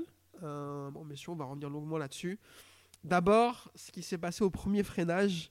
Euh, Johan Zarco va en parler après pendant son débrief en disant que il était vraiment très énervé contre Bestianini parce que Bestianini il dit Bestia va faire de la merde. Ensuite après euh, Bestia va le regarder comme si c'était de sa faute et tout. Euh, on sait qu'ils sont pas copains tous les deux. Donc euh, je vous demande votre avis. Maxime, qu'est-ce que tu penses de, ce, de cet accrochage, de l'analyse de Zarco? Carte blanche, vas-y. Euh, bah, l'accrochage, de toute façon, qu'est-ce que tu veux dire Enfin, C'est un assassin.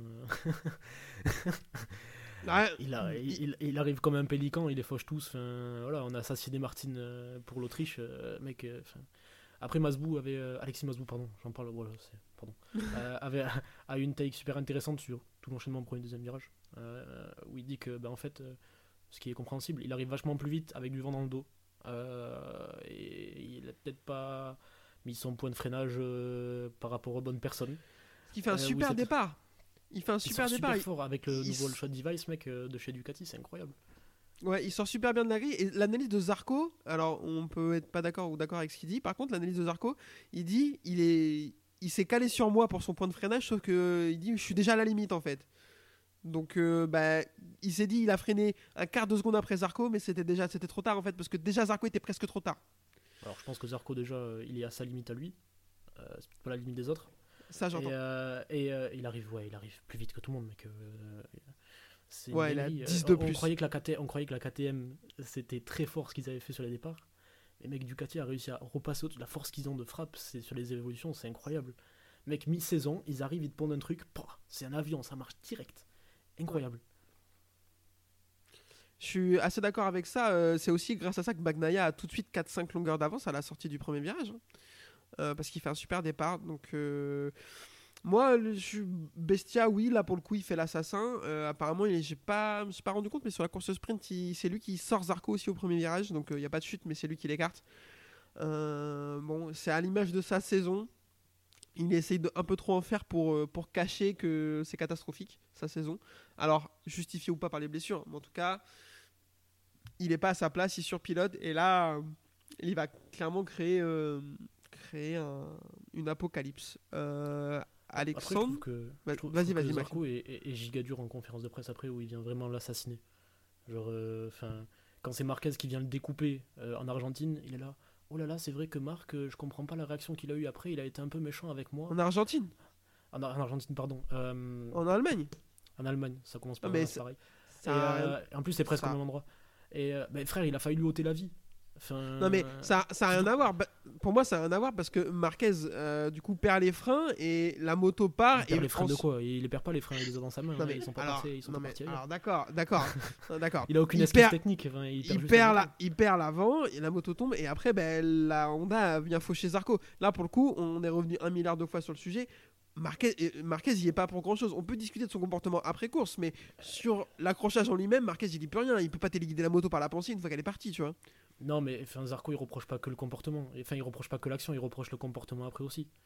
Euh, Enfin, je trouve que depuis l'année dernière où euh, il s'est passé ce qui s'est passé avec les consignes de course et tout, Bastianini après a ramené sa bouche, a dit que lui, les consignes, de course, il n'avait rien à foutre. Et que Zarco a surenchéri en disant Ouais, de toute façon, euh, Bastianini, c'est le seul qui est de coupa ici.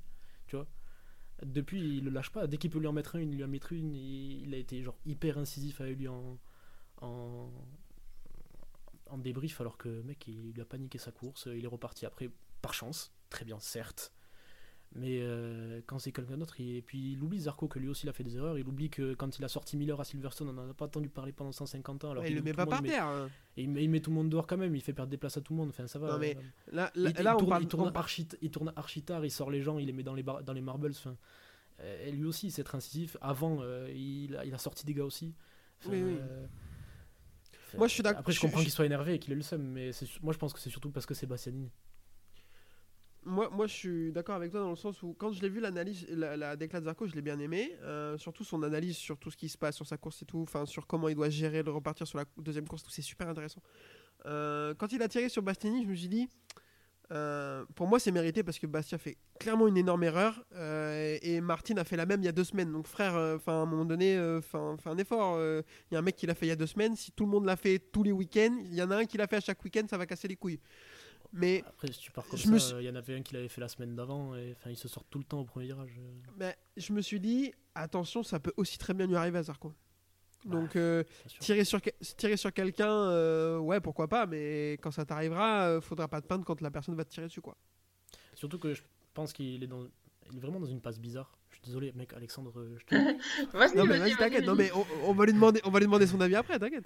mais euh, il est dans une phase bizarre où il rentre dans sa fameuse deuxième partie de saison. J'ai un peu l'impression quand même. Bon, là sur la course, il est solide, mais euh, oui, il a un peu un creux de perf et il justifie vachement ses choix. Il fait ses stratégies que personne fait parce qu'il se pose vachement de questions, je pense. Et, euh, et puis il a un seum in- interstellaire euh, parce que ça le frustre et tu perds une Ducati, tu te retrouves sur une Honda, tu sais pas où tu vas. Enfin, je pense là pas. Elle est un peu bizarre la, la période actuelle. Possible, possible. Euh, Alexandre, quelle est ton analyse euh, sur euh, ce premier freinage avant de parler de Bagnaia sur le premier freinage, il y a une donnée que vous n'avez pas énoncée. Et moi, c'était mon argument principal, c'est que ça s'est dépassé l'année dernière avec Nakagami, qui a envoyé euh, Ouais. Marquez et Rins. Pareil, Alex Marquez et Rins. Et moi, je pense. Bagnaia aussi. Et Bagnaia aussi, c'est vrai. Mais Bagnaia, Bagnaia, ouais. s'était pas blessé. Rins était blessé et je crois que Ouais. Marquez aussi. Et Bagnaia, évidemment, évidemment, évidemment. Et en fait, moi, le truc que je me dis, c'est que quand ça s'est passé l'année dernière, alors ça s'est passé il y a deux semaines, mais c'est un autre circuit, c'est difficile parfois de comparer. Là, c'est au même virage, c'est la même chose, c'est quelqu'un qui part de loin, qui freine trop tard et qui fait un strike. Bah, moi, je trouve que c'est un peu du mal à passer. Je comprends l'énervement de Zarco. Après, oui, il y a aussi ses rancœurs avec Bastiani. Il aurait peut-être pas dit pareil si ça avait été un autre pilote. Et moi, je trouve que Bastiani, c'est une petite faute professionnelle dans le sens où, bah, ils ont tous revu les images. Tout le monde re- regarde ses départs, tout le monde re- regarde sa course. Tout le monde a vu ces images. Ça avait fait un gros tollé parce que la Kagami en avait accumulé l'année dernière. Et quand tu refais la même chose au premier virage du même circuit, bah, c'est que pour moi, t'as pas compris la leçon. Et puis là, ça, ça coûte. euh, Enfin, il y a eu l'accident de Bagnaia derrière, dont on va parler, c'est encore plus dangereux. Il y en a un qui aurait pu se faire très mal aussi dans celui-là, surtout quand Zarco, c'est son propre corps, je crois, qui tape l'une des motos. Donc euh, voilà, et puis Bastianini, en plus de se rater complètement, il se blesse. Donc lui, il perd tout, il se fait, combo. il se fait dézinguer par Zarco, tu- il perd son, sa crédibilité, entre guillemets, sur cet incident. Et en plus, il va être forfait pour euh, ce week-end, vu que c'est Pierrot qui le remplace, et peut-être le week-end à venir, on ne sait pas encore. Donc Tu moi, crois qu'ils vont le forcer à venir s'excuser dans le paddock ou pas Et ils vont le filmer ah bah oui, bah, Kagami. quand même. Pardon, mais pas avec cette main-là du coup parce qu'elle est cassée. Non, euh, Il va lui serrer la main. Non, mais clairement, pour moi, c'est- c'était dommage. Euh, je- j'aurais bien aimé savoir si euh, la direction de course en a parlé au briefing des pilotes. Ça m'aurait intéressé de le savoir. J'ai pas eu l'info parce que c'est un cas qui euh, est souvent propice ici parce que bah, c'est très très serré comme virage. Ça arrive aussi en voiture, alors c'est un peu moins moins grave. Mais, Spectaculaire. mais ça arrive, donc euh, je me demande s'ils ont revu les images ou quoi, ou si on, on a appuyé sur ce point. J'espère pas pour Bastianini, parce que si la direction de course en avait déjà mis une couche et qu'il fait ça euh, le jour J, il va pas être euh, très aimé de, du steward. Mais bon, pour moi, il est Est-ce qu'il une Euh, oui, Ouais. non. Ouais. Ouais, long lap pour sa prochaine course. Ben, il avait pris long lap pour Ce le... Marquez pour la, Il avait pris long lap prochaine. Est-ce que ça va faire comme Marquez du coup? Euh, Est-ce que ça... Où il va revenir dans 15 courses et du coup il le fera pas? Ouais, mais pour l'instant, il, il annonce, euh, comme dit Alexandre, au moins euh, forfait pour Misano vu que Pyro sera là et potentiellement pour un des. Et Jap... C'est Japon après. Je sais Mais plus la Est-ce que Pyro va prendre Ouais, le c'est vrai, lap c'est vrai. J'ai vu.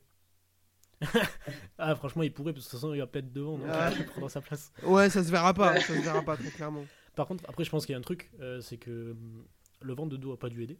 Le mec arrive vrai. comme un boulet, vent dans le dos. Euh, ce que Ma- ce qu'Alexis Masbou disait, c'est qu'avec le vent comme ça, quand il y a vachement de vent, ça peut te faire refroidir les pneus. Euh, ça impactera surtout Peko après. Mais euh, peut-être qu'il y a eu. Parce qu'il la perd vachement, il arrive vachement Oui. sur la limite et il a son cul Ouais. qui, va, qui va bouger un peu. Puis je pense qu'il y a un- aussi un certain truc, c'est que quand tu es un pilote, surtout que tu es Bastianini, qui a une certaine confiance en lui, tu es plus fort que les autres. Donc euh, si au premier virage, euh, l'année dernière, Nakagami, euh, il a stragué tout le monde, c'est parce que c'est un bouffon. hein. C'est pas parce que c'est la piste, c'est ça ou quoi. Dans cette tête à lui, c'est non, mais l'autre c'est un bouffon, moi je suis meilleur, donc Mm. euh, moi je peux le faire tranquille, ça le, ça le fera pas, tu vois. Ça aurait été. Ouais, ça. aurait été intéressant d'avoir justement les, euh, les vitesses ou quoi, ou peut-être des courbes, je sais pas quelles données exactement, mais entre la sprint race et le départ du Grand Ouais. Prix, pour voir sur quel point technique le vent euh, influe euh, réellement, quoi. Ouais, je suis d'accord avec ça. Euh, N'empêche, je pense qu'on peut le remercier Bastiani parce que grâce à lui, euh, il y a 5 mecs de moins qui vont avoir besoin d'éviter euh, Bagnaia. Et je suis très premier degré quand je dis ça parce que si dans le, le flot de pilotes qui arrive dans le deuxième virage et qui doit éviter Bagnaia qui est en train de faire la toupie par terre, t'en rajoutes 5, est-ce que ça se passe pas différemment? Euh, C'est très possible. Moi, Bagnaia, franchement, sa chute, elle m'a fait flipper. Limite plus le high side que quand il se fait rouler dessus. euh, parce que limite, il se fait rouler dessus, bah t'as pas le temps de t'en rendre compte. Plus bon, on a déjà vu ça malheureusement et tout. Enfin, je voudrais pas dédramatiser le truc parce que c'était hyper violent et tout. Ouais, Mais putain, le high side qui prend la vitesse à laquelle ça part, c'est chaud. C'est rarement ça part aussi vite que ça. On voit que. que je- comme si elle avait pas d'électronique la moto. Ouais, comme si le traction il s'était activé trop tard. Exactement. Euh, bah, Alexis Masbou, tu le dis hier, pareil, on a parlé euh, pas mal et il, il disait que, à mon avis, d'après lui, le traction il s'est déclenché euh, un- une fraction de seconde trop tard à cause du pneu trop froid. Puis il est parti comme une balle. Genre, mec, Non, je pense non, dit, il les est- Aprilia vont vite, je m'en vais, je me tire. Et je suis et du coup je suis dé- je suis déçu. C'est- Ça me c'est la première fois que je dis ça. Je suis déçu que Bagnaia. Enfin, je suis toujours déçu quand bah, j'ai pas envie que Bagnaia tombe. C'est pas ce que je veux dire, mais il avait l'air d'avoir la bave aux lèvres. Enfin, genre vénère de fou. Et ça, genre Bagnaia vénère comme ça, du sang dans les yeux. On l'a jamais vu. Je suis désolé, tu vois. Et surtout que, surtout que mec, euh, enfin, tu, tu vois le temps qui reste en glisse, il la lâche pas. Il se dit, ça va Ah non. j'en ai rien à foutre. Il Mais oui. soude. Là, là, pour le coup, je, je suis le premier à toujours dire ouais, il est. Enfin, je, je, je suis pas très fan de Bagnaia, glo- grosso modo, parce que tout ce que j'ai dit sur lui et tout. Là, franchement, je suis 100% d'accord avec toi. La moto à part, il reste soudé. Je m'en fous. Et, et parce Ah, que, teubé. alors aussi, il, il fait une confiance euh, sans borne à la moto. Il sait de façon. mec. Voilà. Donc, je pense aussi que peut-être qu'il y a, il y aura, ça peut avoir un impact euh, s'il revient des Misano, ce qui apparemment euh, prend euh, le chemin, c'est le chemin que ça prend. Est-ce que il va pas un peu trop réfléchir? Moi, je pense pas. Ça, on le saura sur la Je piste. pense pas. Moi, je pense qu'il a réussi à. Moi, je pense pas pour une raison Alexandre. parce que il y a le, le fait de se dire dès le dimanche soir, je reviens. Samedi prochain, enfin vendredi prochain, je suis là.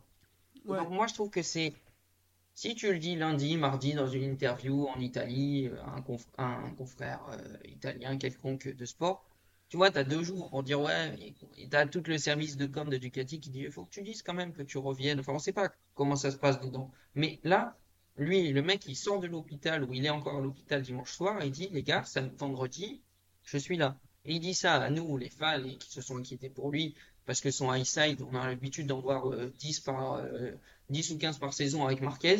Celui-là, c'est le plus impressionnant que j'ai vu de ma vie. Et donc le mec, il dit ça, il nous dit ça aux fans, mais il dit ça aux pilotes aussi, aux 23 ou 22 qui restent là. Il leur dit, les gars, vendredi, Ouais. le numéro 1, il sera en piste avec vous. Et moi, je pense que Je cette réaction, ça m'a fait dire, ok, ben, j'ai moins de doutes dans le sens où il, il va revenir compétitif. Alors, il sera peut-être pas de retour dominateur et à fond, et peut-être qu'il sera en Q1, qu'il va faire euh, 12e, mais je pense pas qu'on va avoir un Bagnaia qui soit euh, à l'agonie pendant trois mois, quoi. Bon, déjà, moi, je le voyais pas revenir Ouais. ce week-end. On n'en est pas encore sûr aussi, parce que, euh, bah, déjà, c'est un miracle qu'il n'ait pas de fracture, qu'il ait rien, enfin, qu'il ait rien, quoi. Des, trucs- des trucs bénins. Enfin, moi, ça, ça m'hallucine tout Ouais. même après euh, deux jours où l'événement s'est passé et quand j'ai, quand déjà à 17-18 heures, le MotoGP a envoyé son premier communiqué où c'est le docteur en charge du circuit, enfin le docteur euh, du circuit qui disait on n'a rien trouvé. Euh, je- je- enfin, c'est- T'as ouvert, t'as ouvert Ouais. les yeux? T'as t'as regardé vraiment le, la bonne personne? Voilà. T'es t'es sûr, t'es sûr que t'as auscu- t'as Voilà. ausculté Bagnaia, frère? Parce que C'était pas, là, c'était euh, pas, c'était pas Tardozzi sur la table, c'était pas. Et après, il te dit il faut faire un scanner en urgence pour être sûr qu'il n'y ait rien. Alors que, enfin, moi, du moins, je pense que vous aussi, vous, je me suis dit, bah, c'est jambes cassées, c'est je sais pas combien de temps d'arrêt. Ah oui. Et là, le mec, il te dit, bon, bah, on va aux urgences à l'hôpital de Barcelone, on va faire un scanner parce que peut-être il se peut qu'il n'y ait rien. Et, ah si, ils trouvent une fracture, mais ils savent pas dire si c'est sur le coup ou si c'est un petit truc euh, de, des semaines auparavant. Avant. Et moi, je trouve ça dingue. Il a une chance de folie, et tant mieux. Mais après, je le vois pas revenir, euh, pour revenir au sujet, je me suis un peu écarté, je le vois pas revenir sans être, euh, enfin, en étant hyper loin, quoi. Je pense qu'il sera, il sera peut-être pas devant, parce que, bien sûr, il y a un côté psychologique, mais moi, je le vois aisément dans le top 6, top 7. Ouais, je, je- je suis 100% d'accord avec ça. Euh, Maxime, vas-y. Je, je réfléchissais juste, je me disais, si Ducati, en analysant les données, voit que c'est un problème électronique sur le traction control, est-ce que tu vois que c'est pas mieux de lui dire euh, non, non, il y a rien, euh, continue. Non, mais toi, t'as abusé aussi un peu les pneus, c'était pas assez chaud. Ah, il y avait du vent, hein Oh là là, ça souffle. Non, ça arrive. euh, L'année dernière, Vignales, il a perdu les freins euh, en, en- à Spielberg. Personne lui a dit le week-end d'après, euh, tu feras gaffe aux freins, je pense. Enfin, je pense que ça arrive. Oui, Mais, mais vas-y, vas-y, je, pense que euh, c'est pas comparable par rapport aux fois d'avant. On pouvait se dire, genre, il allait peut-être douter. Là, il a construit une telle confiance, il a l'air tellement serein que tu te dis. Euh, en plus, il a de la marge pour revenir, il a un peu de temps, si tu veux, il peut se permettre de revenir et euh, de pas être archi perfo premier dès le départ. Euh, en plus, en sachant que je pense qu'à Misano, la, à Mis- ouais, euh, la, Ducati sera perfo, plus que la Aprilia.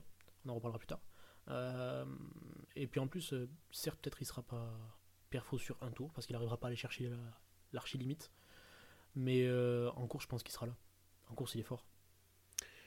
Je suis d'accord avec ça et, euh, et j'ai rien d'autre à rajouter. Je, je- je- si on y revient des Misano et qu'il est perfo, comme tu dis, euh, chapeau. Pour le coup, euh, parce que même s'il a pas de blessure dans la tête, se faire rouler dessus, euh, Mec, euh, là, on pourra plus dire. euh, Enfin, là, il, aurait- il y aura un côté Ouais. warrior. Là, Oui. il, a, il, il a, il, a, il a un demi-truc. Et s'il revient et qu'en plus il gagne, ah, mec, il fait un gros doigt à tout le monde et charisme ou pas, je roule Ouais. dessus. Je suis d'accord. Et puis surtout, euh, Euh, juste, euh, je te coupe. Vas-y, vas-y. Surtout, comme je prie. disais, il a de la marge et rien ne garantit que Martin aligne les victoires dans les trois semaines ou un mois à venir, quoi. Si encore il avait 40 points d'avance, mais que Martin finissait deuxième, deuxième, deuxième, bon, tu peux te dire, ça peut fondre. Là, son avance, Martin, il va peut-être en gagner une, voire il va pas en gagner du tout, et il aura toujours, bah, il va peut-être gratter 5, points par-ci, 5 points par-là, mais il a une telle avance, Bagnaia, que tant que Martin n'aligne pas les victoires, il est à peu près tranquille. Ah, puis en plus, il va revenir. S'il revient, il est tout seul dans le box. Vraiment, tout le monde sera là pour lui, tranquille. C'est vrai.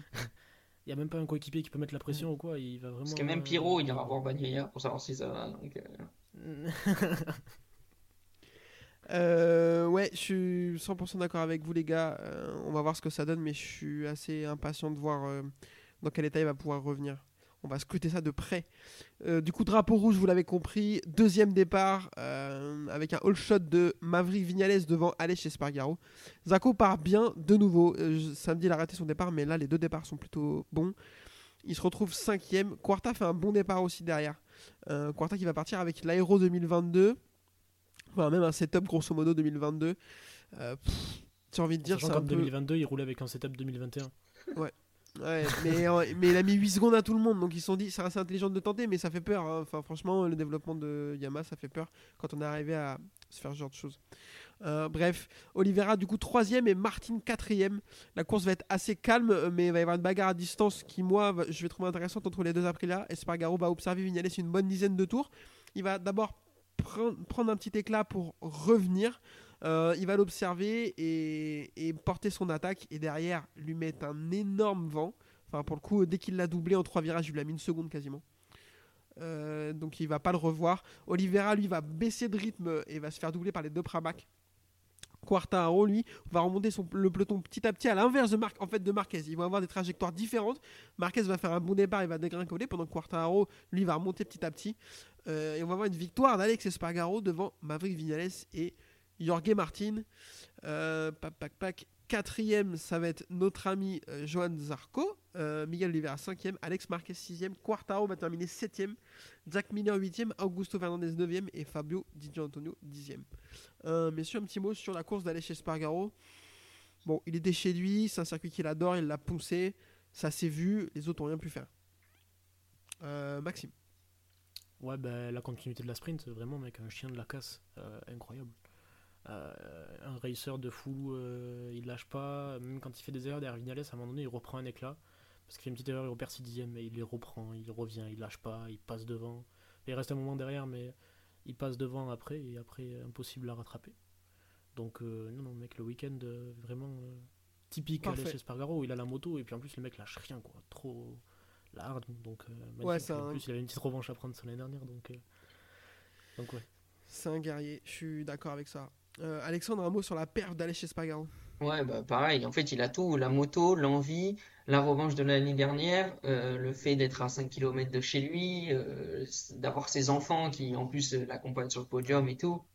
Il avait tout pour lui et quand, quand il est comme ça, Espargaro, c'est vraiment, un pilote qui est capable d'être champion du monde. Le problème, que les week-ends comme ça, ça arrive deux, trois fois par an, et donc le reste, c'est plus compliqué. Mais quand il est comme ça, on se demande, euh, enfin, on est frustré parce qu'on se dit, mais s'il était même pas aussi fort, mais juste un, tout petit peu moins fort tous les week-ends, bah, il serait sur le podium euh, tous les week-ends ou il jouerait le top 5. Malheureusement, c'est un peu plus compliqué. Je pense que l'Aprilia, euh, c'est difficile aussi euh, selon les, pistes. Mais en tout cas, non, c'est une belle revanche sur 2022 et il en avait besoin. Et peut-être qu'en deuxième partie de saison, il va se montrer encore plus. Euh, vite fait, alors au classement, il est cinquième à 106 points. Ça peut être facile quand même. hein. Surtout que devant, enfin, c'est pas Quartararo 2022 là. Enfin, Non, et puis en plus, il a pas 106 points sur un mec, tu vois. Non, mais Enfin, il, a- va pas, il- il, il va pas être titré non plus. Mais euh, Non, non, mais, non, mais c'était juste pour. Parce que moi, je me suis posé la question, je me suis dit, là, ça fait 2-3 courses qu'il est pas mal. Donc, euh, comment il est au championnat, tu vois? Bah, Silverstone, il gagne. Oui, Euh. Spielberg, c'est pas ouf. Là, il gagne. Donc, je me dis, bah, faut voir s'il est si loin que ça au championnat. 106 points, c'est. Beaucoup. Et du coup, 56 points sur Martin et une trentaine sur Bezzecchi aussi. Donc, euh, si Bagnaia arrive à podium. revenir. Le, le podium. le podium, pourquoi pas 30 points, ça Il- y a Binder entre les deux, attention. Mais pourquoi pas Ouais. Binder d'ailleurs, je pense que la chute, ça lui a détruit sa course. Euh, ouais, Euh, je pense que mentalement c'était dur après. Il jette la moto et il va voir Peko. Ouais, pour le coup, Center quoi. pour le coup, Vraiment, ouais. enfin, difficile de lui jeter la pierre. Hein. Roulé Ah non, non, mec. c'est clair. Ah, c'est clair. Moi, à sa place, je repars même pas, je crois. Donc, euh. Euh, messieurs, pour terminer, je voudrais juste qu'on parle vite fait de la perf de l'Aprilia qui a été invraisemblable tout le week-end. Les trois pilotes, il y en a que trois pilotes, bien entendu, sur l'Aprilia, le quatrième, je sais pas qui c'est, euh, ont été incroyables. Même Miguel Oliveira était vraiment très très fort. Elle tournait court, elle avait énormément de motricité. Elle était mieux que la Ducati. Alors, je vais être dans l'excès, mais je vous pose la question, Alexandre, est-ce que c'est la meilleure moto du plateau là aujourd'hui? Wow, euh, non. Ah, J'ai dit, je vais être dans l'excès, hein, j'ai prévenu. Oui, hein, faut, euh, Mais clairement, pas- clairement pas. euh, Oui, ça a été la meilleure moto pendant trois jours, mais euh, aujourd'hui, on en reparle vendredi soir, et quand Oliveira il sera pas en Q2. euh, Non, mais c'est vrai qu'ils ont été incroyables. Oliveira aussi. Bon, il n'y a pas de coéquipier, certes, évidemment. Enfin, ça m'aurait étonné de voir la quatrième Aprilia cinquième. Ouais, un petit peu euh, Là, étonné. là, ça changerait ton discours là. Voilà, mais disons que disons que Oliveira, c'est un pareil qu'Espargaro en fait quand il a tout, pour lui il a pas tout le côté affectif, mais quand il a la moto et qu'il se sent bien, bah, il est capable de faire ce genre de performance. On l'a déjà vu en début de saison. Quand il est revenu de blessure, je crois qu'il avait fait une bonne performance. Je ne saurais plus dire où, ça me m'échappe, mais je. Bah non, mais au Portugal, avant qu'il tombe, il fait Oui. pas un podium en sprint. Euh, Oh, non, euh, non, non, il fait pas il, est, podium. il est c'est là, pas- il est dans les top places. Il est pas Oui, mal. Il est et pas à, mal, il et à. Silverstone, il est pas mal aussi. À Silverstone, voilà. Ouais. Donc Il est voilà, comme. Ouais, comme les Aprilia, depuis Silverstone, elles ont été bien Silverstone, un peu moins bien Spielberg. Mais quand, disons que quand Espargaro et Vignales sont bien, Oliveira l'est aussi. Preuve que euh, l'Aprilia fonctionne. Mais bon, euh, pour rattraper la Ducati, euh, on en reparle l'année prochaine. Si tu veux, je, je te, je te laisse le bénéfice du doute pour la saison prochaine. Mais euh, je suis plutôt euh, confort sur ce sujet quand même. hein. Euh, Maxime, du coup, je te pose la question différemment. Partant du principe que la meilleure moto du plateau est la Ducati, à qui tu mets la deuxième place, la KTM ou la Aprilia La Yamaha. Je pense que je la mets à la KTM, elle est plus complète. La Yamaha, bien sûr. Mais la 2022, par Euh, contre. je pense que la- la- la- l'Aprilia l'Aprilia, euh, a giga bien progressé en deux ans. Euh, ils ont fait quand même deux gros steps. Euh, un peu moins flagrant cette année parce qu'en fait, ils sont, je trouve qu'ils sont pas assez complets. Sur les pistes un peu stop and go comme l'Autriche, euh, ils vont être beaucoup moins à l'aise, beaucoup plus anonymes. Alors que sur les pistes où il y a vachement de rapides comme Silverstone, l'Argentine ou l'Espagne euh, ce week-end, Misano. euh, Eh ouais, bah t'as oui. des- T'as des, t'as des gros stops à Misano, mec. hein. Ah oui, il y a des gros stops, mais à Catalunya aussi, il y a des gros stops. Sauf que tout l'enchaînement de. de- Ouais, mais non, enfin, je trouve que c'est différent. Les, je trouve que les rapides conditionnent moins le- la vitesse à Misano qu'en Espagne.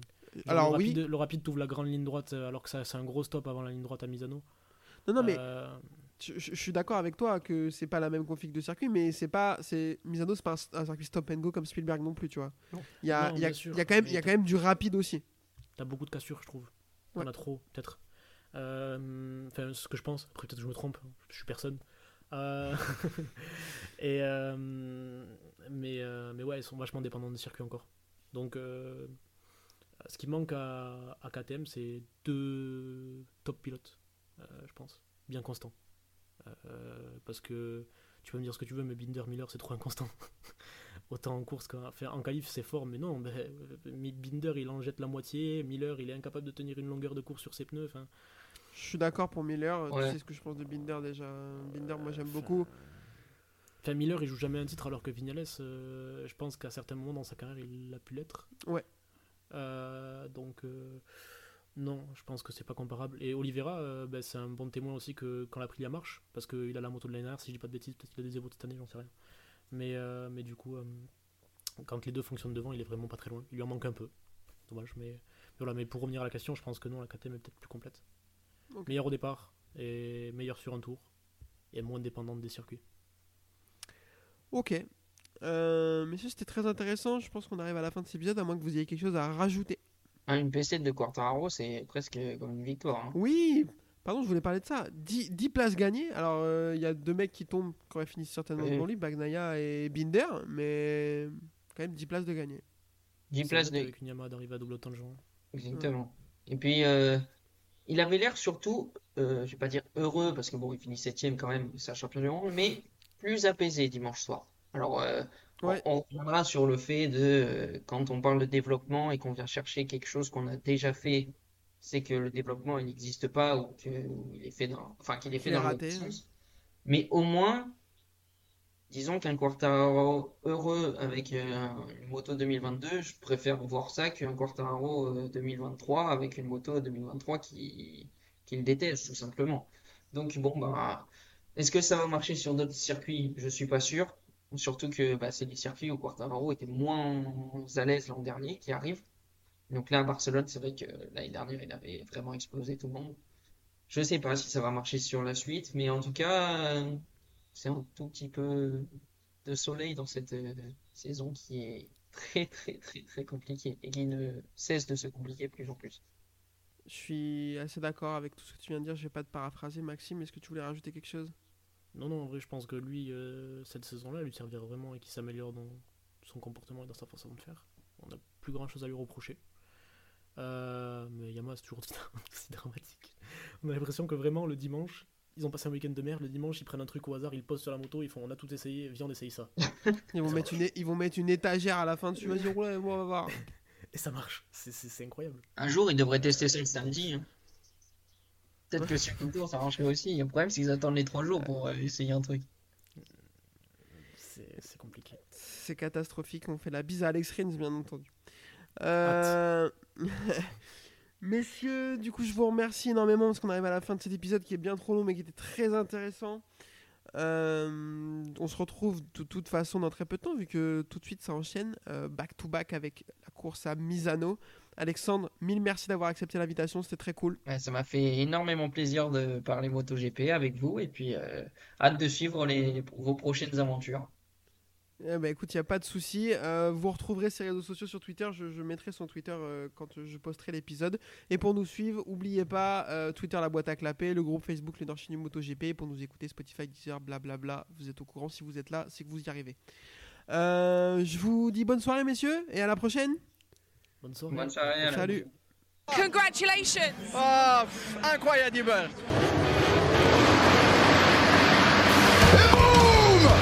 Sebastian fights back. Loves to be aggressive, doesn't it? But in the future, happen something with you, will be a problem. Okay. I will be arrested. We don't need to shake hands. We are okay. Rossi runs him out. Rossi ran him